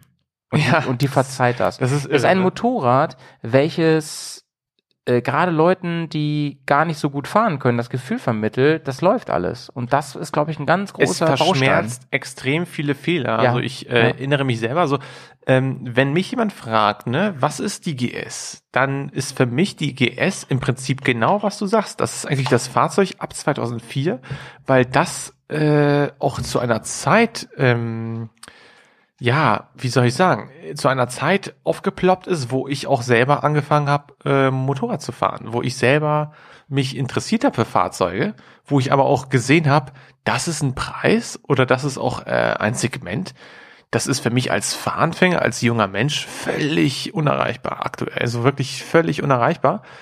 Äh, nichtsdestotrotz habe ich mich dann to total von inspirieren lassen von den ganzen Bildern, von den Long Way Round Filmen, die DVD, die mir mein Vater damals geschenkt hatte. Und ich mich da wirklich total eingefuchst habe, auch Bücher dann angefangen habe zu lesen und auch, auch dann auch wirklich Bezug zu der alten GS-Reihe bekommen habe. Also mich wirklich total für die Historie und wieso ist das überhaupt das Ganze entstanden. Also dieser Virus GS BMW, das war einfach drin, weil mein, mein erstes Motorrad, das weiß ich ja selber, ne? Mhm. War ja auch ein Boxer-Motorrad, eine R75-5 und ähm, die, ähm, die Idee zu GS zu kommen, das, das hat sich einfach bei mir fortentwickelt. Und deswegen, es ist, es ist ein Motorradkonzept, was so erfolgreich wurde, weil es ähm, diese technischen Ausgestaltungen, welche Ja. wir ja schon eben gerade oder wir im Laufe dieses Casts ja schon besprochen haben, die haben die noch perfektioniert. Es wurde deutlich leichter. Also die Kiste wog auf einmal nur noch 225 Kilogramm. Also es waren auf einmal von werksseitig aus Ja, da ging's wieder nach unten. Es ging wieder nach unten. Es ging wieder nach unten. Äh, man hat den äh, Telelever kleiner gemacht. Man hat es be- hinbekommen. Darauf, darauf wollte ich gerade zu sprechen Ne? kommen. Ne? Der Telelever war bis dato kein Prunkstück. Nee. Und BMW hat es hinbekommen, das Teil ästhetisch sowas von nice zu verifizieren. Äh, nicht verifizieren, zu äh, entwickeln. Ja, verifizieren. You know, Genau. you know. Dass, dass man das Gefühl hat, das wirkt alles wie aus einem Guss. Und zwar ohne, dass irgendwelche Eigenschaften schlechter wurden von diesem Bike. Ich fand's von vornherein sowas von ästhetisch, sowas von super, super ansehnlich. Oh, und, und das mit einem Verhalten, was dem einer Kette glich, was, was so ähm, das, äh, das Ansprechverhalten anging, ja, Mhm. die Kraftübertragung, mit allen Vorteilen eines Kaderns. Wartungsarm, keine Schmiere, keine Schlacke, ähm, Wahnsinn. Ohne, und zwar, und sie mussten dafür auch das, das, äh, den Kardantunnel nicht verlängern, ne, was man bis dahin immer gedacht hat, um es, um es weicher hinzukriegen, um es Genau, so, das war ja ne? einer der Hauptargumente oder, ähm, oder Hauptproblempunkte, wo man gedacht hat, das könnte ein äh, Schwierigkeitspunkt werden. Aber man hat auch dieses ganze Knickelement-Teil mit dieser Baureihe ab 2004 im Prinzip unverändert gelassen bis Ja. zu unseren Motorrädern. Das muss man mal reinziehen. Das ist krass. 2004 ging es los und diese Maschinen werden bis heute gebaut, bis 2021. Zieht euch das mal rein, diese lange Bauzeit. Große Kritik gab's ja bei der 1150 beim Getriebe. Das war hakelig und laut und so. Und das haben sie super in den Griff gekriegt bei der R1200 GS. Die war zwar nicht perfekt, das hat BMW nur behauptet, aber es war wesentlich besser als die R1150. Wurde bis dato noch in Deutschland gefertigt, ging dann irgendwann in der, in der Second Generation der LC später, ich glaube so 2014, 2015, nach Asien. Aber haben wir eigentlich über die ähm, 1200, äh, 1200er irgendwie ein cooles Clip-Ding? Nee, gar nicht, ne? Nee, ich Das habe ist- diese Werbung nicht gefunden. YouTube ist echt arm bestückt, was diese Werbung Ja, und ich, angeht. hab- ich habe Werbung gesehen. Ich habe jede Menge Plakate Aber weißt du gefunden. was? Und die Werbung ist völlig, also die Werbung hat sich auch geändert, ne, mit der Zeit. Wo in den 90er Jahren oder Anfang, äh, Ende der 80er noch irgendein Typ irgendwie geil gesagt hat, hier, der Sitz ist geiler und äh, keine Ahnung, irgendwie diese Features angepriesen hat, sind ja moderne Werbung eigentlich, die, die kommen komplett ohne Sprache aus, ne? Also die sind halt, äh, ja, man, man, man setzt auf Bilder, auf Emotionen, auf Mhm. großes, großen Auftritt, aber man sagt nichts mehr dazu. Das stimmt. Also was die, ähm, was die Ingenieure bei der 1200 unfassbar gut hinbekommen haben damals, das war, dass sie die 1150 genommen haben und so modernisiert haben, dass sie kraftvoller wird, agiler wird, sportlicher wirkt, endure, enduristischer wird, ohne das Gewicht zu erhöhen, sondern sie haben es noch runtergetrieben und, jetzt kommt der Knaller, ohne den Verbrauch zu erhöhen. und das war ja, das ist natürlich viel geil. sparsamerer Motor gewesen. Ja. Und ich bin sie ja lange Zeit gefahren, du ja auch. Ja, ne? ja, ja. Nicht ganz so aber lange, ich aber ich habe, ich habe die, du hast ja die äh, TÜ gehabt. Nee, nee, ich nee hast die die MÜ gehabt. gehabt, Ja, ne? genau. Und ich hatte die TÜ gehabt. Aber wir sind ja noch davor. Ja. Selbst die MÜ kam ja erst 2008. Denn dazwischen, und ich denke, da sollten wir jetzt wirklich mal eine neue Seite aufschlagen, kam ja die große, große, große Legende. Ne? Eins meiner absoluten Lieblingsmotorräder kam 2006 auf den Markt. Das war, ja, nice. Äh, Petz hat's geschafft. Nice. Ähm, ähm, er hat da Mit sein, einem Bier, sein, Blatt sein Papier. Bier aufgemacht, einem Papierblatt. da 2006 kam die ein, ein, ein Versuch von BMW, das Ganze noch enduristischer anzuknüpfen, mal zu, mal zu schauen, was geht. Das erinnert mich an den, falls ihr euch mit Porsche auskennt, an den Porsche 959, wo man mal geschaut Ja. hat, was können wir denn aus dem Wettbewerbsbereich übertragen und an Mhm. ganz neuen Mhm. Technologien rüberbringen.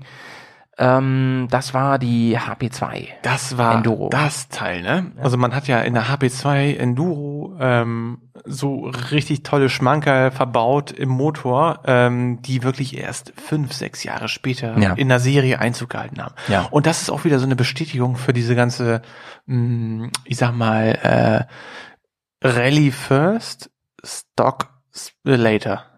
Philosophie. Ja, Ne? ja, ja, man, man, man entwickelt etwas in einem Mikrobereich, macht das extrem, setzt das extremen Bedingungen aus, erprobt das, zieht Mhm. die entsprechenden Schlüsse und nimmt das in die Serienreife mal drüber. Und Absolut. äh, die HP2 hat aber im Vergleich zu der 900 RR oder der Paris Dakar Rallye Version, die tatsächlich im Wüstensand als Schlitten den äh, Piloten ja diente, den Vorteil, dass man die auch kaufen konnte. Ne, die gab es ja nicht nur als reines Concept-Bike, nicht nur als reines, ähm, ja, would like to have oder man hat das irgendwo gesehen. Nein, es gab die über eine Zeit lang wirklich zu kaufen und Mega die hat cool. eine extreme und BMW hat sich da was getraut, was eigentlich. Großserienhersteller überhaupt nicht machen. Ja, wundert auch Überhaupt ähm, bis nicht. heute macht- haben sie auch bis heute Mensch. in dem ähm, Sinne nicht wieder gemacht. Nee. Das Bike hatte ein 21er Vorderrad, hat ein 18er Hinterrad gehabt, hatte keinen Keinen Telelever Telelever, so. mehr, war also wirklich ähm, noch viel mehr Hardcore-Enduro das Ding. Ja. Und Ein Federweg von 270 Millimetern. Das ist ja echt fuck that, Alter. Ne? Also wirklich krass. Und ähm, eines der größten Highlights war, neben dem gepimpten R1200 GS Mhm. Motor, der eine oben liegende Nockenwelle hatte, also schon wie nachher der TÜ-Motor. Richtig, das war die TÜ-Variante, aber noch mit den alten Ventildeckeln. Genau, genau, genau, genau. Also war so ein, war so ein Step dazwischen. Hatte, und das war ein unfassbares Novum, einen Luftdämpfer von Continental Deutschland. Ja.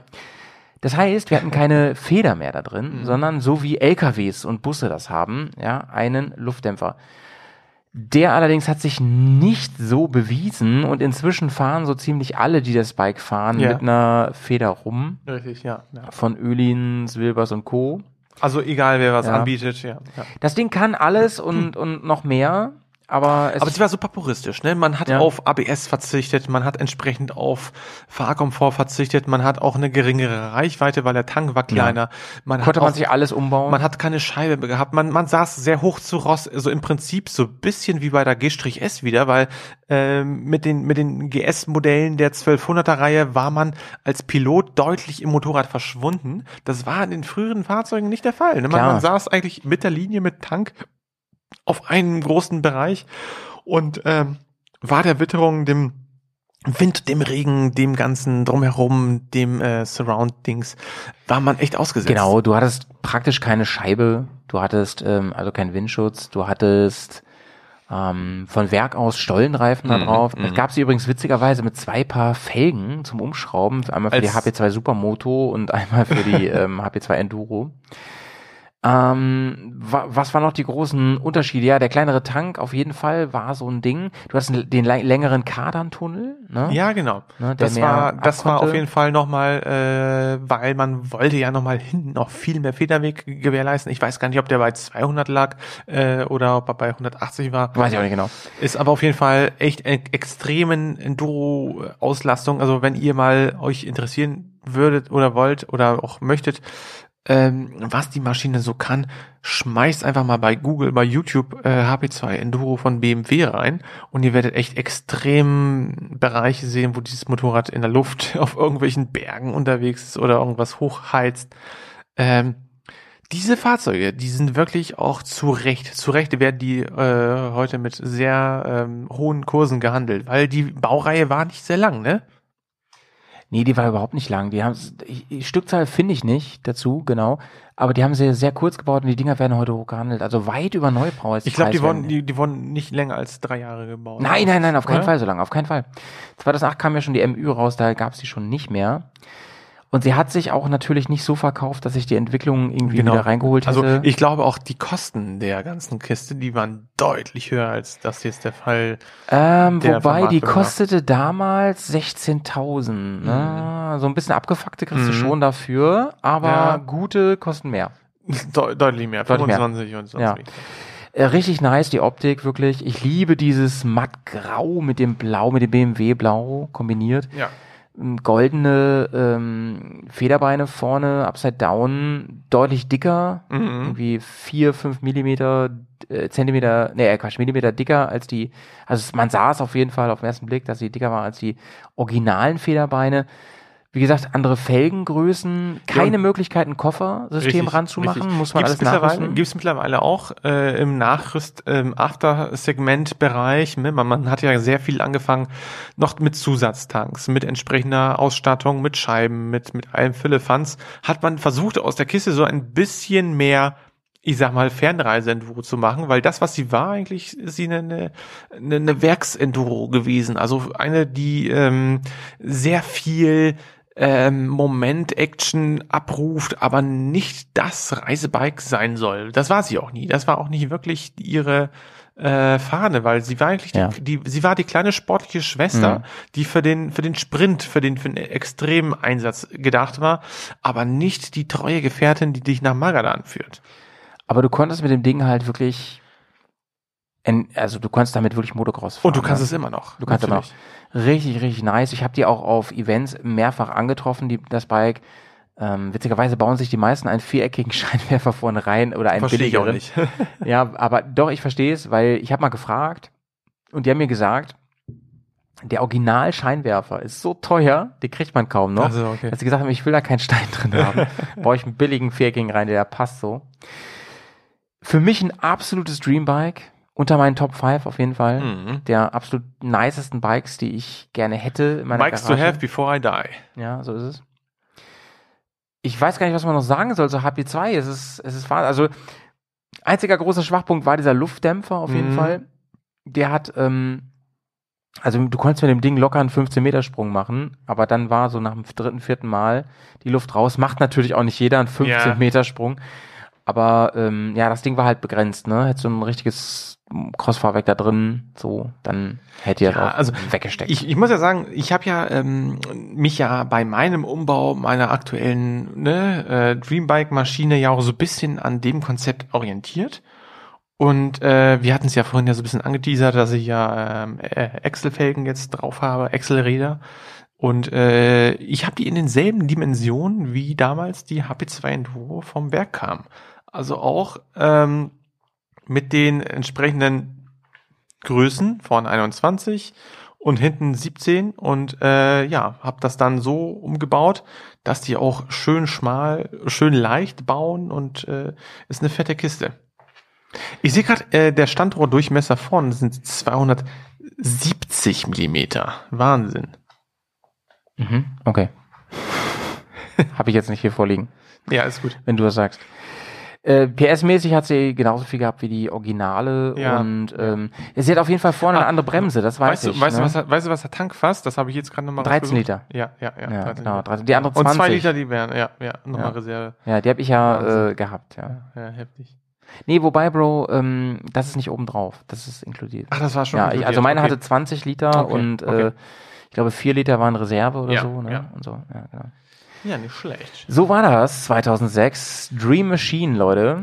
Richtig, Mhm. richtig nice. Ja, wir sind jetzt in der äh, vierten Generation quasi schon fast am Ende im Prinzip. Ne? Wir sind fast am Ende, ja. Jetzt, so, natürlich, es gab die 12, äh, äh, die 1200er Adventure. Im Prinzip, es gab das äh, Mit 33 Liter Tank. entsprechend große Vieh, was ich auch gefahren bin damals. Genau, ne? wir müssen kurz erwähnen, dass 2013. Dann, dass es dann 2008 gab es den das Refresh, 2008 Mhm. kam die MÜ, die Modellüberarbeitung. Genau, also bis 2012 wurden die ja halt so gebaut. Genau, genau. Da gab es dann auch keinen Bremskraftverstärker Ja, mehr ja. zum Beispiel und so, das ist alles wichtig. 2000, und ein bisschen mehr PS und so, Mhm. ne? Da hat er dann 105 PS gehabt, glaube ich. Genau. Und 2010 kam dann die Modellüberarbeitung, die sogenannte MÜ. Die Genau. hatte dann 110 PS, nochmal 5 PS mehr. Macht die sich- hatte ja. Aber doch schon mehr Veränderungen. Die hatte dann den DOHC-Motor mit oben liegenden Nockenwellen. Mhm. Und, ähm, der Ventildeckel mit entsprechend zwei Verschraubungen. Vier. Der. Äh, zwei, nee, zwei, richtig, genau, vorher waren's Der vier. jetzt auch bei unseren äh, Urban äh, Genau, wir, ha Mopeds, wir haben diesen Motor. Die A90s, genau. Genau, wir haben diesen Motor. Es ist so, es ist so Wahnsinn. Ich liebe diesen Motor. Ja, der, der ist wirklich ich Wahnsinn. Liebe ihn. Ja. Ich liebe ihn. Ja. Und wie gesagt, aus diesen Motoren wurde noch einiges gemacht, aber wir müssen noch mal einen kleinen Abstecher machen kleine nach Kiste, rechts oder links, wie du es sehen Ja, willst. ja, zu den Fs. Und müssen zu den F800ern Ja, kommen. 2008 kam auch die F800 GS raus. Ja. Ein Bike, welches sich positioniert hat zwischen der F650 und der R1200 und Richtig, hat ja. im Prinzip versucht, Fernreiseeigenschaften mitzubringen mit ein bisschen mehr Volumen Ja, und Power. ja, ja. Hat ein 21er Zoll Vorderrad gehabt und einen Zweizylinder-Motor in Reihe. Mhm. Ist ein saugeiles Bike. Später kam noch die Adventure raus. Mit größerem Tank entsprechend. Ja, mit, ne? mit richtig großem Tank. Vorne, also der hat einen Tank Aber hinten war- immer gehabt, dann war, vorne war, auch, war auch Kette, ne? War kein. Äh, War immer Kette, war war immer immer, Kette, Kette. Ähm, ist für mich eines der geilsten Budget-Bikes gebraucht, die es gibt. Die Mhm. F800 GS Adventure. Kriegst du ein, kriegst du ein Offroad. Ich finde, die klingt auch geil. Die klingt mega, mit dem Originalauspuff auch. Du kriegst ein Offroad und On-Road und Touring Weitreise-Moped mit saugroßem Tankvolumen, ordentlich Gepäckmöglichkeiten zu einem oft schon Adventure ausgestatteten Preis. Ne? Da, da Ja, hängt schon ja, oft ja. ganz viel Touradec dran. Und äh, du stimmt, kriegst die stimmt. für ähm, 6.000, 7.000 Euro. Und weil die und so weniger. geil ist, weil die so geil ist und äh, wir lieben das Fahrwerk, deswegen haben wir uns natürlich auch für unsere Maschinen auch äh, das Fahrwerk Richtig, geliehen. richtig, genau, genau. Nee, geliehen heißt, wir müssen es zurückgeben. Achso, nee, nein, nee, dann haben wir uns, uns das Gegrabt. Äh, gegrabt. Ja, genau. Ja, genau, genau. So, genau, und äh, vielleicht abschließend zu dieser ganzen Nummer, genau, wir haben uns nämlich da bedient im Baukasten der F800 für unser Dreambike, was wir uns selber gebaut haben. Da kommen wir ganz am Ende nochmal zu. Ähm, aber letzten Endes war die Inspiration für unser Bike die HP2, ne? R1200. Die war federführend. Ne? Wir Ja. waren also designmäßig waren wir vom Look der A90 und der ganzen Retrowelle auf die äh, 80 G-S Modelle oder R80 Genau. GS oder wie auch immer die erste und die zweite Generation. Genau, genau. Das hat uns sowas von abgeholt. 2013 hat sich BMW dann gedacht, wir müssen den nächsten großen Step machen. Wir müssen auch, ne? Vor Ja. allem, weil es wurden auf entsprechende Umweltauflagen neu Ja, gesetzt. genau, genau. Ja. Und wir müssen weg von diesem rein luftgekühlten Boxermotor. Wir wollen den Boxer aber behalten. Das ist unser Markenzeichen für, die, für den Verkaufsschlager GS. Richtig, genau. Und wir bauen die R1200 ohne mehr Kubik, die R1200 GS Liquid Cooled, wassergekühlt, äh, kurz LC. Mhm. Damals 2013 rausgekommen als Ja, riesen ja, Meilenstein mit unfassbar großer Werbekampagne, unter anderem mit Charlie Borman, mit Adrian Brody oder wie heißt er? Ja, äh, Ne? doch, Adrian Brody, das ist der Schauspieler auch, ja. Genau, mit alle möglichen Leute so in der Es ist Werbekampagne. Ein, ein riesen Zirkus, ne? Also ein riesen Trara und ähm, ich glaube, man, hat über, man, man konnte keine Motorradzeitschrift anfassen. Nicht, Ja. dass es irgendwie Ja. einen Artikel Ja. dazu Ja. gab. Also jeder aber hat sich dazu aber ausge ihr, ihr müsst ausge- überlegen, die haben die R1200 GS gebaut seit 2004 und ähm, jetzt war 2013. Die wurde gefühlt ewig weiterentwickelt und gebaut und jetzt Ja. gab's den nächsten riesigen Step. Also es war schon echt ein, es war schon Quantensprung im Prinzip, ne? Und weil, ja. Völlige Neukonstruktion. Genau, schon- genau, genau. Man hat den Boxer beibehalten als Idee. Und da sind wir schon wieder bei der Idee Boxer. Man hat aber im Prinzip äh, sich vollständig von dieser bisherigen ähm, Blaupause gelöst, sondern hat was ganz Neues gemacht. Man hat den Motorblock äh, entsprechend ganz anders angeordnet. Man hat auch den Kadern von der äh, bislang rechten Seite auf die linke Seite gesetzt. Man hat das Getriebe auch vollständig neu konzeptioniert. Man hat sich ähm, verabschiedet von bestimmten Ölkühlereigenschaften und hat viel mehr Luft, äh, ich sag mal, Kühlungen, äh, die sonst immer stattgefunden haben, die sind nicht mehr so da. Also man hat zwar immer noch die, ähm, wie soll ich es beschreiben? Man hat diesen Motor noch vor den Augen, der diese Kühlrippen besitzt, aber sie sind eher noch äh, oder sie vollziehen oder sie haben mehr die Funktion eines Designelements, aber nicht mehr das, was sie technisch mal ausgemacht haben, und zwar die Wärme äh, in die Umwelt abzugeben, sondern tatsächlich eher daran zu erinnern, dass es sich nur um einen Boxermotor handelt. Ne? Ja, absolut. Weil zum Beispiel die rückwärtige Seite Mhm. von dem LC-Motor, der ist ja komplett glatt. Ja, ja, genau. Wo der Fuß dran hängt. Genau. ne? Also es Ja. wirkt schon so, als hätte man sich gesagt, wir wollen das gerne als Retro-Element Mhm. beibehalten, aber so richtig ähm, modern ist das für uns jetzt auch nicht mehr inzwischen. Ne? Parallel haben sie übrigens weiterhin ähm, noch eine ganze Zeit den gebaut. Also die Adventure haben sie noch weitergebaut von der 1200 GS, äh, Genau. luftgekühlt. Und ähm, du hast gerade eben gesagt, Neukonstruktion, da haben sich auch erste Fehler aufgetan. Das Getriebe Ja, war nicht so ja. nice, das funktioniert nicht so richtig. Dass ähm, der Motor lief nicht so hundertprozentig rund, wie man es von diesen Mhm. perfekten Motorrädern gewöhnt war. Ja, mein Vater hatte ja die einer der ersten Genau, Varianten. genau, ne? genau, Der hat die genau. August 2013 äh, Version gehabt und äh, da haben sich tatsächlich auch paar kleine Kinderkrankheiten eingeschleust. Also man hat so eine Art äh, Pfeifgeräusch gehabt beim Motor, man hat äh, auch beim Schalten gemerkt, hier ist echt alles am Klackern und am Ploppen. Und ähm, man kann von BMW halten, was man möchte oder auch sagen, hier, das gefällt mir, das gefällt mir nicht.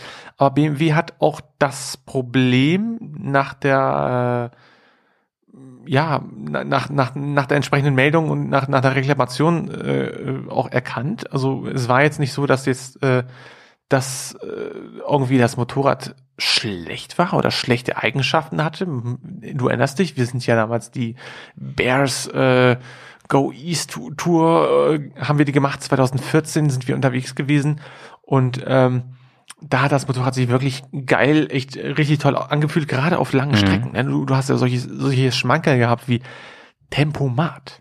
Mhm. Du warst äh, im elektronischen Menü, du Ja, hast klar. Rain und andere Geschichten gehabt. Mhm. Wir haben es ja vorhin noch, noch nicht angesprochen gehabt, ne? So ASC.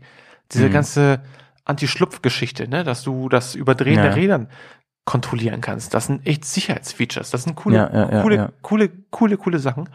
Und äh, bei meinem Dad in der Kiste wurde dann echt komplett der Motor getauscht. Mit Es gab nämlich dann 2014, ein Jahr später schon das erste Refresh und sie haben ja Schwungmasse eingebaut in das ganze Ding, weil sie gemerkt haben, es läuft dann Genau, runter genau, irgendwie, ja, die ganze. Kiste. Die war zu zappelig. Ja, genau, sie haben gemerkt, irgendwie, das, das passt nicht so richtig. Ich finde auch, ich bin mit der ja auch mehrfach gefahren, auch mit der danach gefahren. Ich finde, also mir hängt sie echt krass am Gas. Ich finde, du kriegst wenig Feedback vom Motor. Ich bin es aber auch nicht so gewöhnt. Ich fahre ja immer diesen alten Motor sonst. Ne? Mhm. Ich tue mir ein bisschen schwer, damit Gelände zu fahren. Ich bin auch mit Johnnys Karre ähm, ein paar Runden gefahren, letzt, vorletztes Jahr. Aber das ist aber, glaube ich, eine Gewöhnungssache so. Das ist eine Gewöhnungssache. Ich meine, äh, du weißt ja, du Die hat halt auch echt sau ja, viel Power, ne? Die hat irre viel Power und äh, du hast du hast das ja vielleicht noch in Erinnerung, wo wir die BS Offroad School gemacht haben. Ne? Ja, klar. Da war ich ja auch mit der Karre von meinem Dad Stimmt, unterwegs, weil ich zu dem Zeitpunkt ja noch kein Motorrad hatte. Und ähm, oder es äh, noch in, der- in der Schwebe war, dass ich mir da die GS kaufe und äh, lange Rede, kurzer Sinn, also ich habe das auch gemerkt, ne? Und man muss da wirklich extrem aufpassen, wie viel Gas du die gibst, weil äh, das wird wirklich alles elektronisch übersetzt und ähm, wenn du nicht extrem da in dieser Linie bist, wo ähm, ja gerade dieser Enduro-Modus dir vieles verzeiht oder vieles wegnimmt, dann kannst du echt den Bock äh, irgendwo in die Walachei schießen. Soll heißen, echt passt auf, wo ihr unterwegs seid, wie ihr unterwegs seid und äh, knallt euch die richtigen, recht, äh, die richtigen Modi ihren frühzeitig ein. Ne? Also gerade was Gelände anbelangt. Ne? Ich fand's, ich fand's unglaublich umständlich, ähm, das ABS auszuschalten. Oder das ASC. Da brauchtest du echt Abitur für. Ich habe auch mal einen halben Tag im Gelände damit verbracht, bei der F8, bei der neuen F800 den äh, alles abzuschalten. Das war echt so kompliziert. Ich habe ja voll Ja, gegoogelt ja, immer ja. zwischendurch, mega nervig alles. Das stimmt, das stimmt alles. Dennoch ist, ist die Maschine unfassbar gut, unfassbar perfekt. Ich erinnere mich noch ja. daran, dass, dass du einen kleineren Tank hattest als ich, aber viel weiter gekommen bist Ja, mit ja, der ja. Karre, weil sie so effizient läuft. Sie war effizienter. Ja. Also man, man, man kann von dem Mehr Motor PS. halten, was man will. Er rüttelt nicht mehr so sehr. Ich liebe es, wenn es rüttelt, weil das ist charakteristisch. Aber man kann da echt ein Wasserglas auf den Tank abstellen und Wahnsinn, die Wasserdecke, die vibriert nicht großartig. Ähm, zweiter Punkt ist wirklich äh, die Reichweite. Ne? Das Fahrzeug ist auch, wenn man es echt leise fahren möchte, es ist schön leise. Ne? Man, Ja. man hat nicht Auch ein wichtiger Aspekt, finde ich so. Finde ich auch. Und, ähm, und wie gesagt, dann halt die Effizienz des Motorrades ist, ist einfach eine andere Generation gewesen. Das Mhm. Ja. merkt man wirklich in Fleisch und Blut. Rechts und links erscheinen immer neue Motorräder. Ähm, unter anderem kommt jetzt auch die Retro-Line auf. Mhm. Die unter anderem die R9T, die dann Genau. später das Sondermodell hervorbringt. 2012, ne? So genau, ungefähr. genau. Ja, ja. Ähm, und später dann das Sondermodell rausbringen. Ja, wir sind schon ein bisschen weiter jetzt. Ja, ne? ist 14, 15. Genau, das Sondermodell rausbringt äh, R9T Urban Mhm. G-S. So Vorher und gab's die Scrambler, ne? Genau. Vorher gab's die Scrambler. Ja. Und jetzt müssen alle, die hier seit Anfang an zuhören, große Ohren kriegen, denn ich Oha. habe gerade G-S gesagt. das heißt, ähm, BMW maßt sich an, die Ur-GS wieder aus dem Grabe zu holen und sagt, wir bauen ein Bike, was daran erinnern soll. Und das tat sie optisch auch. Ne? Mhm.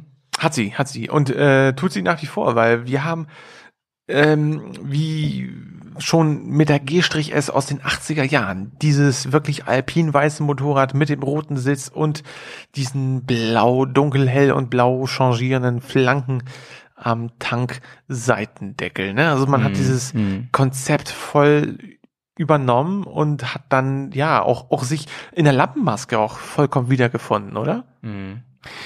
Ähm, ja, sehe ich genau wie du. Also ich, ich, ich finde, ich, ich finde, die, die Karre ist so nah an, also gerade wenn man sie neben deiner G-S Paris-Dakar sieht, Ja, ja, ja. so nah dran und so wie du sie jetzt umgebaut hast, so nah ich hab's dran. ja noch, ich hab's ja noch ein bisschen extrem auf Mhm. die Spitze getrieben, ne? Also, mit, mit ähm, meinen Deckeln jetzt. Du hast ja sehr bewusst gesagt, ich will nicht das Tankdesign aufgreifen und so. Dann wäre sie wirklich, also dann Mhm. wäre es wirklich so krass, finde ich. Ja. Genau, wir sind, wir sind äh, beim Tankdesign und ich ja auch. Also wir sind bei dem ähm, 90-Konzept geblieben. Ich finde den Tank auch super interessant. Wir haben den ja aber ein bisschen anders. Ne? Wir haben ja nicht mehr diesen Ominon, oh, ja, diesen ganz großen äh, Schnorchel auf der rechten Seite, sondern der Tank ja überstülpt das so ein bisschen. Ne? Ja, ja, ja, ja. Nichtsdestotrotz hat das Motorrad unglaublich viele Anleihen an das, an das äh, alte Design. Und äh, was ich wirklich cool finde, ist einfach diese BMW ist, man muss nicht, man muss schon sagen, die sind echt klug da, ne? Weil die haben aus diesem Baukastenprinzip und jetzt sind wir wieder wirklich bei den Kinderschuhen drin. äh, Die haben gesagt, wir nutzen bestehendes Element und entwickeln es fort. Wir bauen neue Geschichten aus bestehenden Teilen Ja, und stimmt. wir entwickeln äh, Ideen. Also beispielsweise unsere ganze Schaltarmatur, die kommt aus der 1200 LC. Mhm. Ähm, nichtsdestotrotz haben wir auch den Motor aus der vorherigen Serie. Ja, den, ja, den Und- sie sogar inzwischen, also ich meine, den gibt's ja. Ja. dann, wenn ihr zugehört habt, äh, äh, wisst ihr es, seit 2004 gibt's diesen Ja, Motor. Das ist 2004. Wahnsinn. Muss man sich mal echt mal Ja. reinziehen. Das Jetzt haben wir 2021 und das Ja, Ding ja. ist auf Euro 5 gehievt worden. Ne? Und äh, die. Modelle werden weiter, genau, die werden weitergeführt. Ja. Also es gibt jetzt wiederum von der Urban Gas und von der 90s äh, gibt es wiederum noch eine Ja, ja, zweite ja. Generation.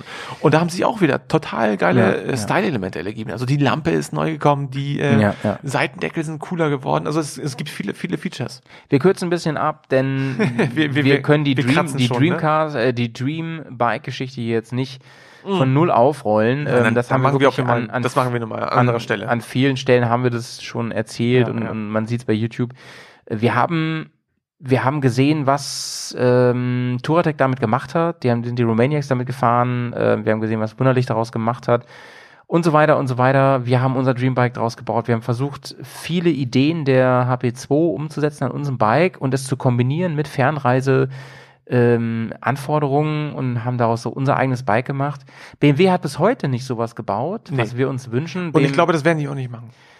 Glaube ich nicht. Never, never, never, äh, ne? Never say no. Never surrender. BMW hat nebenbei noch die F800 geupdatet Ja, ja. auf die F850, war aus meiner Sicht ein Fehler. Es gab die, gemacht es haben. gibt die 750er. Die gab auch. es, die 700er und 750er gab es Ja, immer. ja. Das war die Straßenversion von dem Bike. Meines Erachtens war das ein Fehler. Sie haben das, was die F800 ausgemacht hat, nämlich, dass man damit echt aggressiv ins Gelände gehen konnte und sie, und sie quasi die, schon ein Gegenentwurf zur R1200 GS war. Mhm. Ähm, sie hat sich jetzt immer mehr angeschmiegt an die R1200 GS, beziehungsweise jetzt an die R1250 GS. Auch optisch, ne? Optisch auch. Sie hat unfassbar viel technischen Schnickschnack. Sie lässt sich natürlich viel besser auf der Tour, auf der Straße fahren als die F800. Aber da fragt man sich, wenn außer Geld, was gibt es für Gründe, nicht die große zu nehmen, die alles noch besser kann und hat und so. Die F850 ist für mich ein misslungener Kompromiss zwischen, zwischen ähm, kompromissloser ähm, Reiseenduro und ähm, Flaggschiff aller GS, großen GS. Ja, so. ich glaube, das ist auch so ein, ja, Ich, ich, ich weiß, worauf du abzielst und ähm, ich hatte auch dasselbe Gefühl gehabt, dass, dass das eigentlich eine, ja, es, ich will jetzt, ich will jetzt das Wort Verrat nicht in den Mund nehmen, aber Nein, es ist, ist zu es heavy. ist, es ist zu heavy, Ja. es ist, es ist absolut zu heavy, Ja. aber es ist, es ist eine Abkehr eigentlich von der urprinzipiellen Ja. Idee, das Motorrad wirklich noch wirklich basic, gut zu halten. Es ist, es ist, es ist deutlich Mainstream angeglicher und das ist vielleicht schade, weil gerade wenn man so eine breite. Motorradpalette Palette besitzt, ähm, gehört auch Mut zur Lücke und auch wirklich zu so einem Segment. So, und dann sind wir eigentlich schon am letzten Schritt angelangt. Future. Nee, Future sind wir noch nicht. Wir sind bei, bei so. Gegenwart, denn ähm, BMW brachte die, so, die R1250 ja. GS Oh raus, Gott, ja, ja. die alles noch mehr auf die Spitze trieb. Wir haben inzwischen einen, also schon länger, auch bei, den bei dem letzten Erzähl mal Refresh. die, haben wir, äh, die Daten. ja, haben wir also erstmal ein großes TFT-Display, das haben wir schon länger, aber das wurde alles noch mehr perfektioniert. Es ist wirklich krass. Ähm, interessant, dass BMW immer noch nicht das Navi integriert hat übrigens, oder Handy-Navi irre, und ja, so, ja, ja. weil sie ihr eigenes Navi noch verzocken wollen wahrscheinlich. Ja. Ansonsten ist das Ding wirklich nahezu perfekt. Es ist ein, ne, Sven sagt es in seinem Kommentar, man, man fühlt sich angekommen. Es ist, es ist wirklich das, was man heutzutage, Mhm. glaube ich, unter Universalmaschine verstehen würde. Mhm. Denn du kannst damit nicht Das nur Schweizer um die Welt fahren, genau. ja, ja. Du kannst damit, damit unfassbar viel Gewicht transportieren, egal ob du schwer bist, ob, Mhm. ob du wen mitnimmst, ob du sehr viel Gepäck mitnehmen willst, das ist dir alles egal. Du kannst damit sehr, sehr gut Gelände fahren und wer jetzt sagt, "Äh, nee, Ich mag das nicht. und so, der soll Bike. einfach mal wirklich die Fresse halten und einfach mal zum Enduro Action Team gehen und sich anschauen, was die mit diesen Bikes machen. So. Das ist unfucking fassbar. Das geht alles. Ob man das machen soll, muss, kann, ist, ist völlig dahingestellt. Wer das will, kann das. So, das Genau. geht. Aber die Maschine, und darum, darauf kommt es an. Die technische Voraussetzung, das machen zu können, die ist da. Und das ist das Schöne. Genau. Ich persönlich möchte auch lieber ein leichteres, etwas kleineres Bike, liebe aber diesen Boxermotor so und liebe dieses, dieses Mhm. Ja, wir sind, Konzept wir sind so. Boxer, Boxer fortfahren, ne? Und deswegen habe ich dieses Bike mir so gebaut, wie es ist. Aber ich finde, dass die aktuelle R1250 GS wirklich da zurecht ist, wo sie Mhm, ist. mhm. Ne? Es ist wirklich Weltspitze, das Bike. Und da kommt kaum was ran. Also da kommt schon was ran von der Konkurrenz, aber ähm, da wird die Luft dünn. Da wird die Luft sehr, sehr dünn. Es ist wirklich ein unfassbar gutes Bike. Wir haben es ja auch in Cast davor erzählt, ne? Also die Ja. Verkaufszahlen auch europaweit ähm, geben der ganzen Ja. GS-Idee, der ganzen Heritage einfach recht. Sie ist halt sehr teuer. Aber sie ist wertbeständig. das sie ist auch sagen, wertbeständig, sie ist trotzdem sehr teuer. Und ähm, wenn ich noch ein bisschen Zubehör haben will, da muss ich schon ein bisschen Geld in der Hand nehmen. Aber Mhm. sie, es, es gibt kaum Kritikpunkte an diesem Bike. Wie gesagt, sie passt, also das Bike passt nicht für jeden, aber für sehr, sehr viele. Mhm. Und äh, Jay hat mal zu mir gesagt, das Ding ist, wenn du eine GS hast und sagst, ich möchte jetzt kein Gelände mehr fahren, hast halt immer noch ein voll geiles Reisebike. Ja. So ist es einfach. Du hast ne? einen Cruiser, du Ja. hast, du hast auch eine Sportmaschine, wenn du willst. Es gibt eine Sache, achso, und äh, was wir nicht erwähnt haben, ist die R250 hat dieses Shift-Cam-System, ne, mit einer Nockenwelle, die sich umstellt. Das ist super nice, das ist super Das krass, ist ne? für, äh, für mich völlig äh, Mondlandung. Ja, Also kom komplett, komplett, das ist wirklich komplett Rake. Raketenwissenschaft. Ja, ja, und Scheiß. Ähm, es gibt eine, einen großen Kritikpunkt und den sehe ich auch. Es ist das meistverkaufteste Big Bike.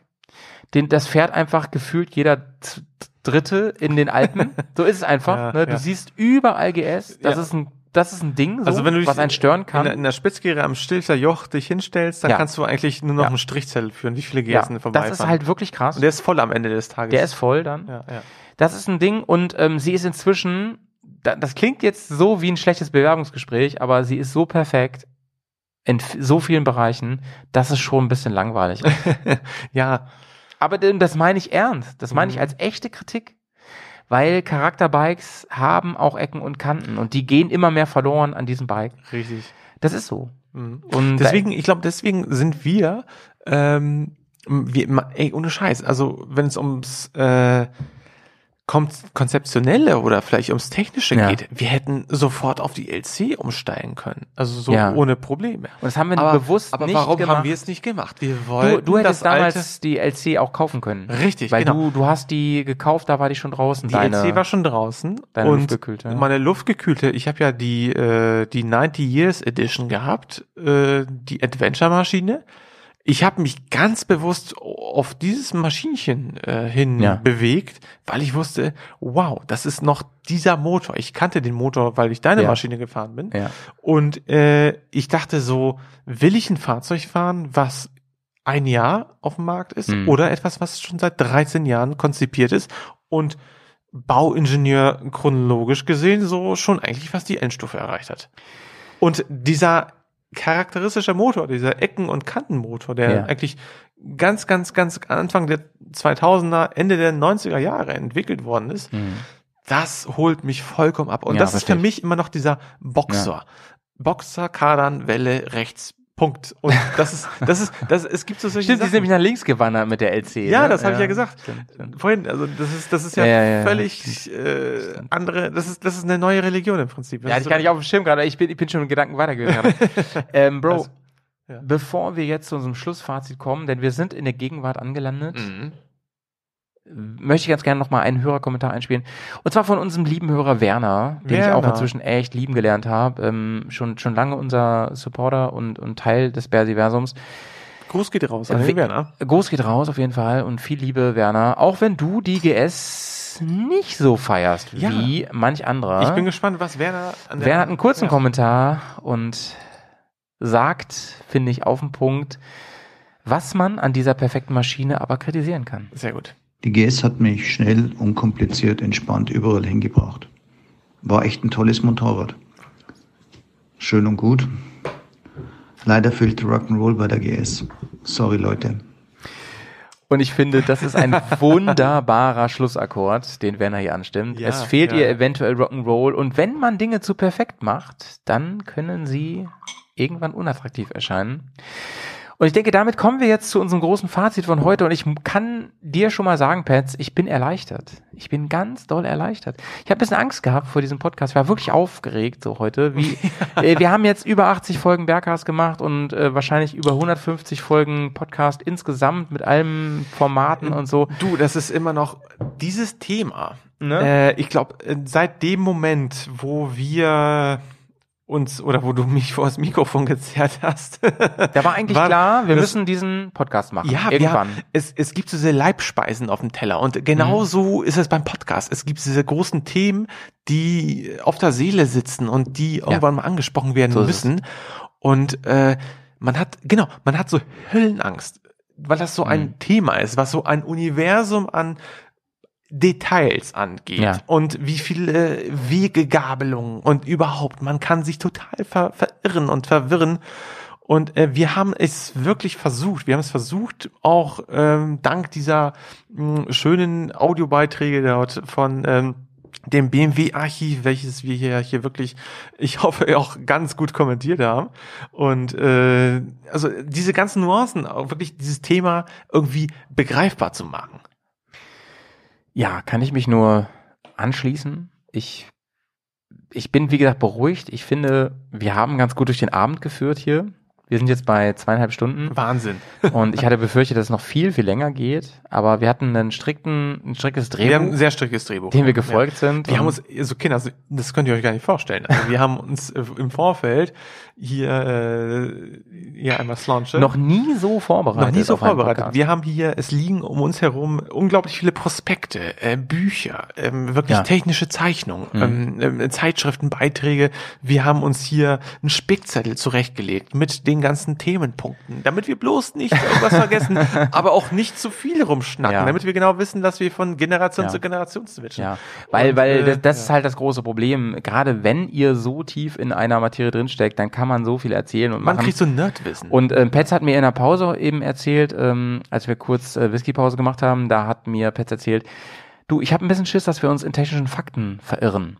Und ähm, das haben wir, glaube ich, ganz gut so im Griff gehabt. Ne? Ich hoffe, ich hoffe. Also es sollte zu einer Seite natürlich ähm, super informativ Wikipedia-Wissen sein, aber es sollte euch auch nicht zu, zu plätten. Es Ja. sollte nicht trocken sein. Es soll Genau. ja auch so ein bisschen, na klar, immer das Zwischenmenschliche durchschimmern. Es soll eine Unterhaltung sein und ich hoffe, dass ähm, ja, ich, ich gehe sehr stark davon aus, dass es eine gute Unterhaltung war für Ja, euch. ich, heute Abend. ich hoffe auch.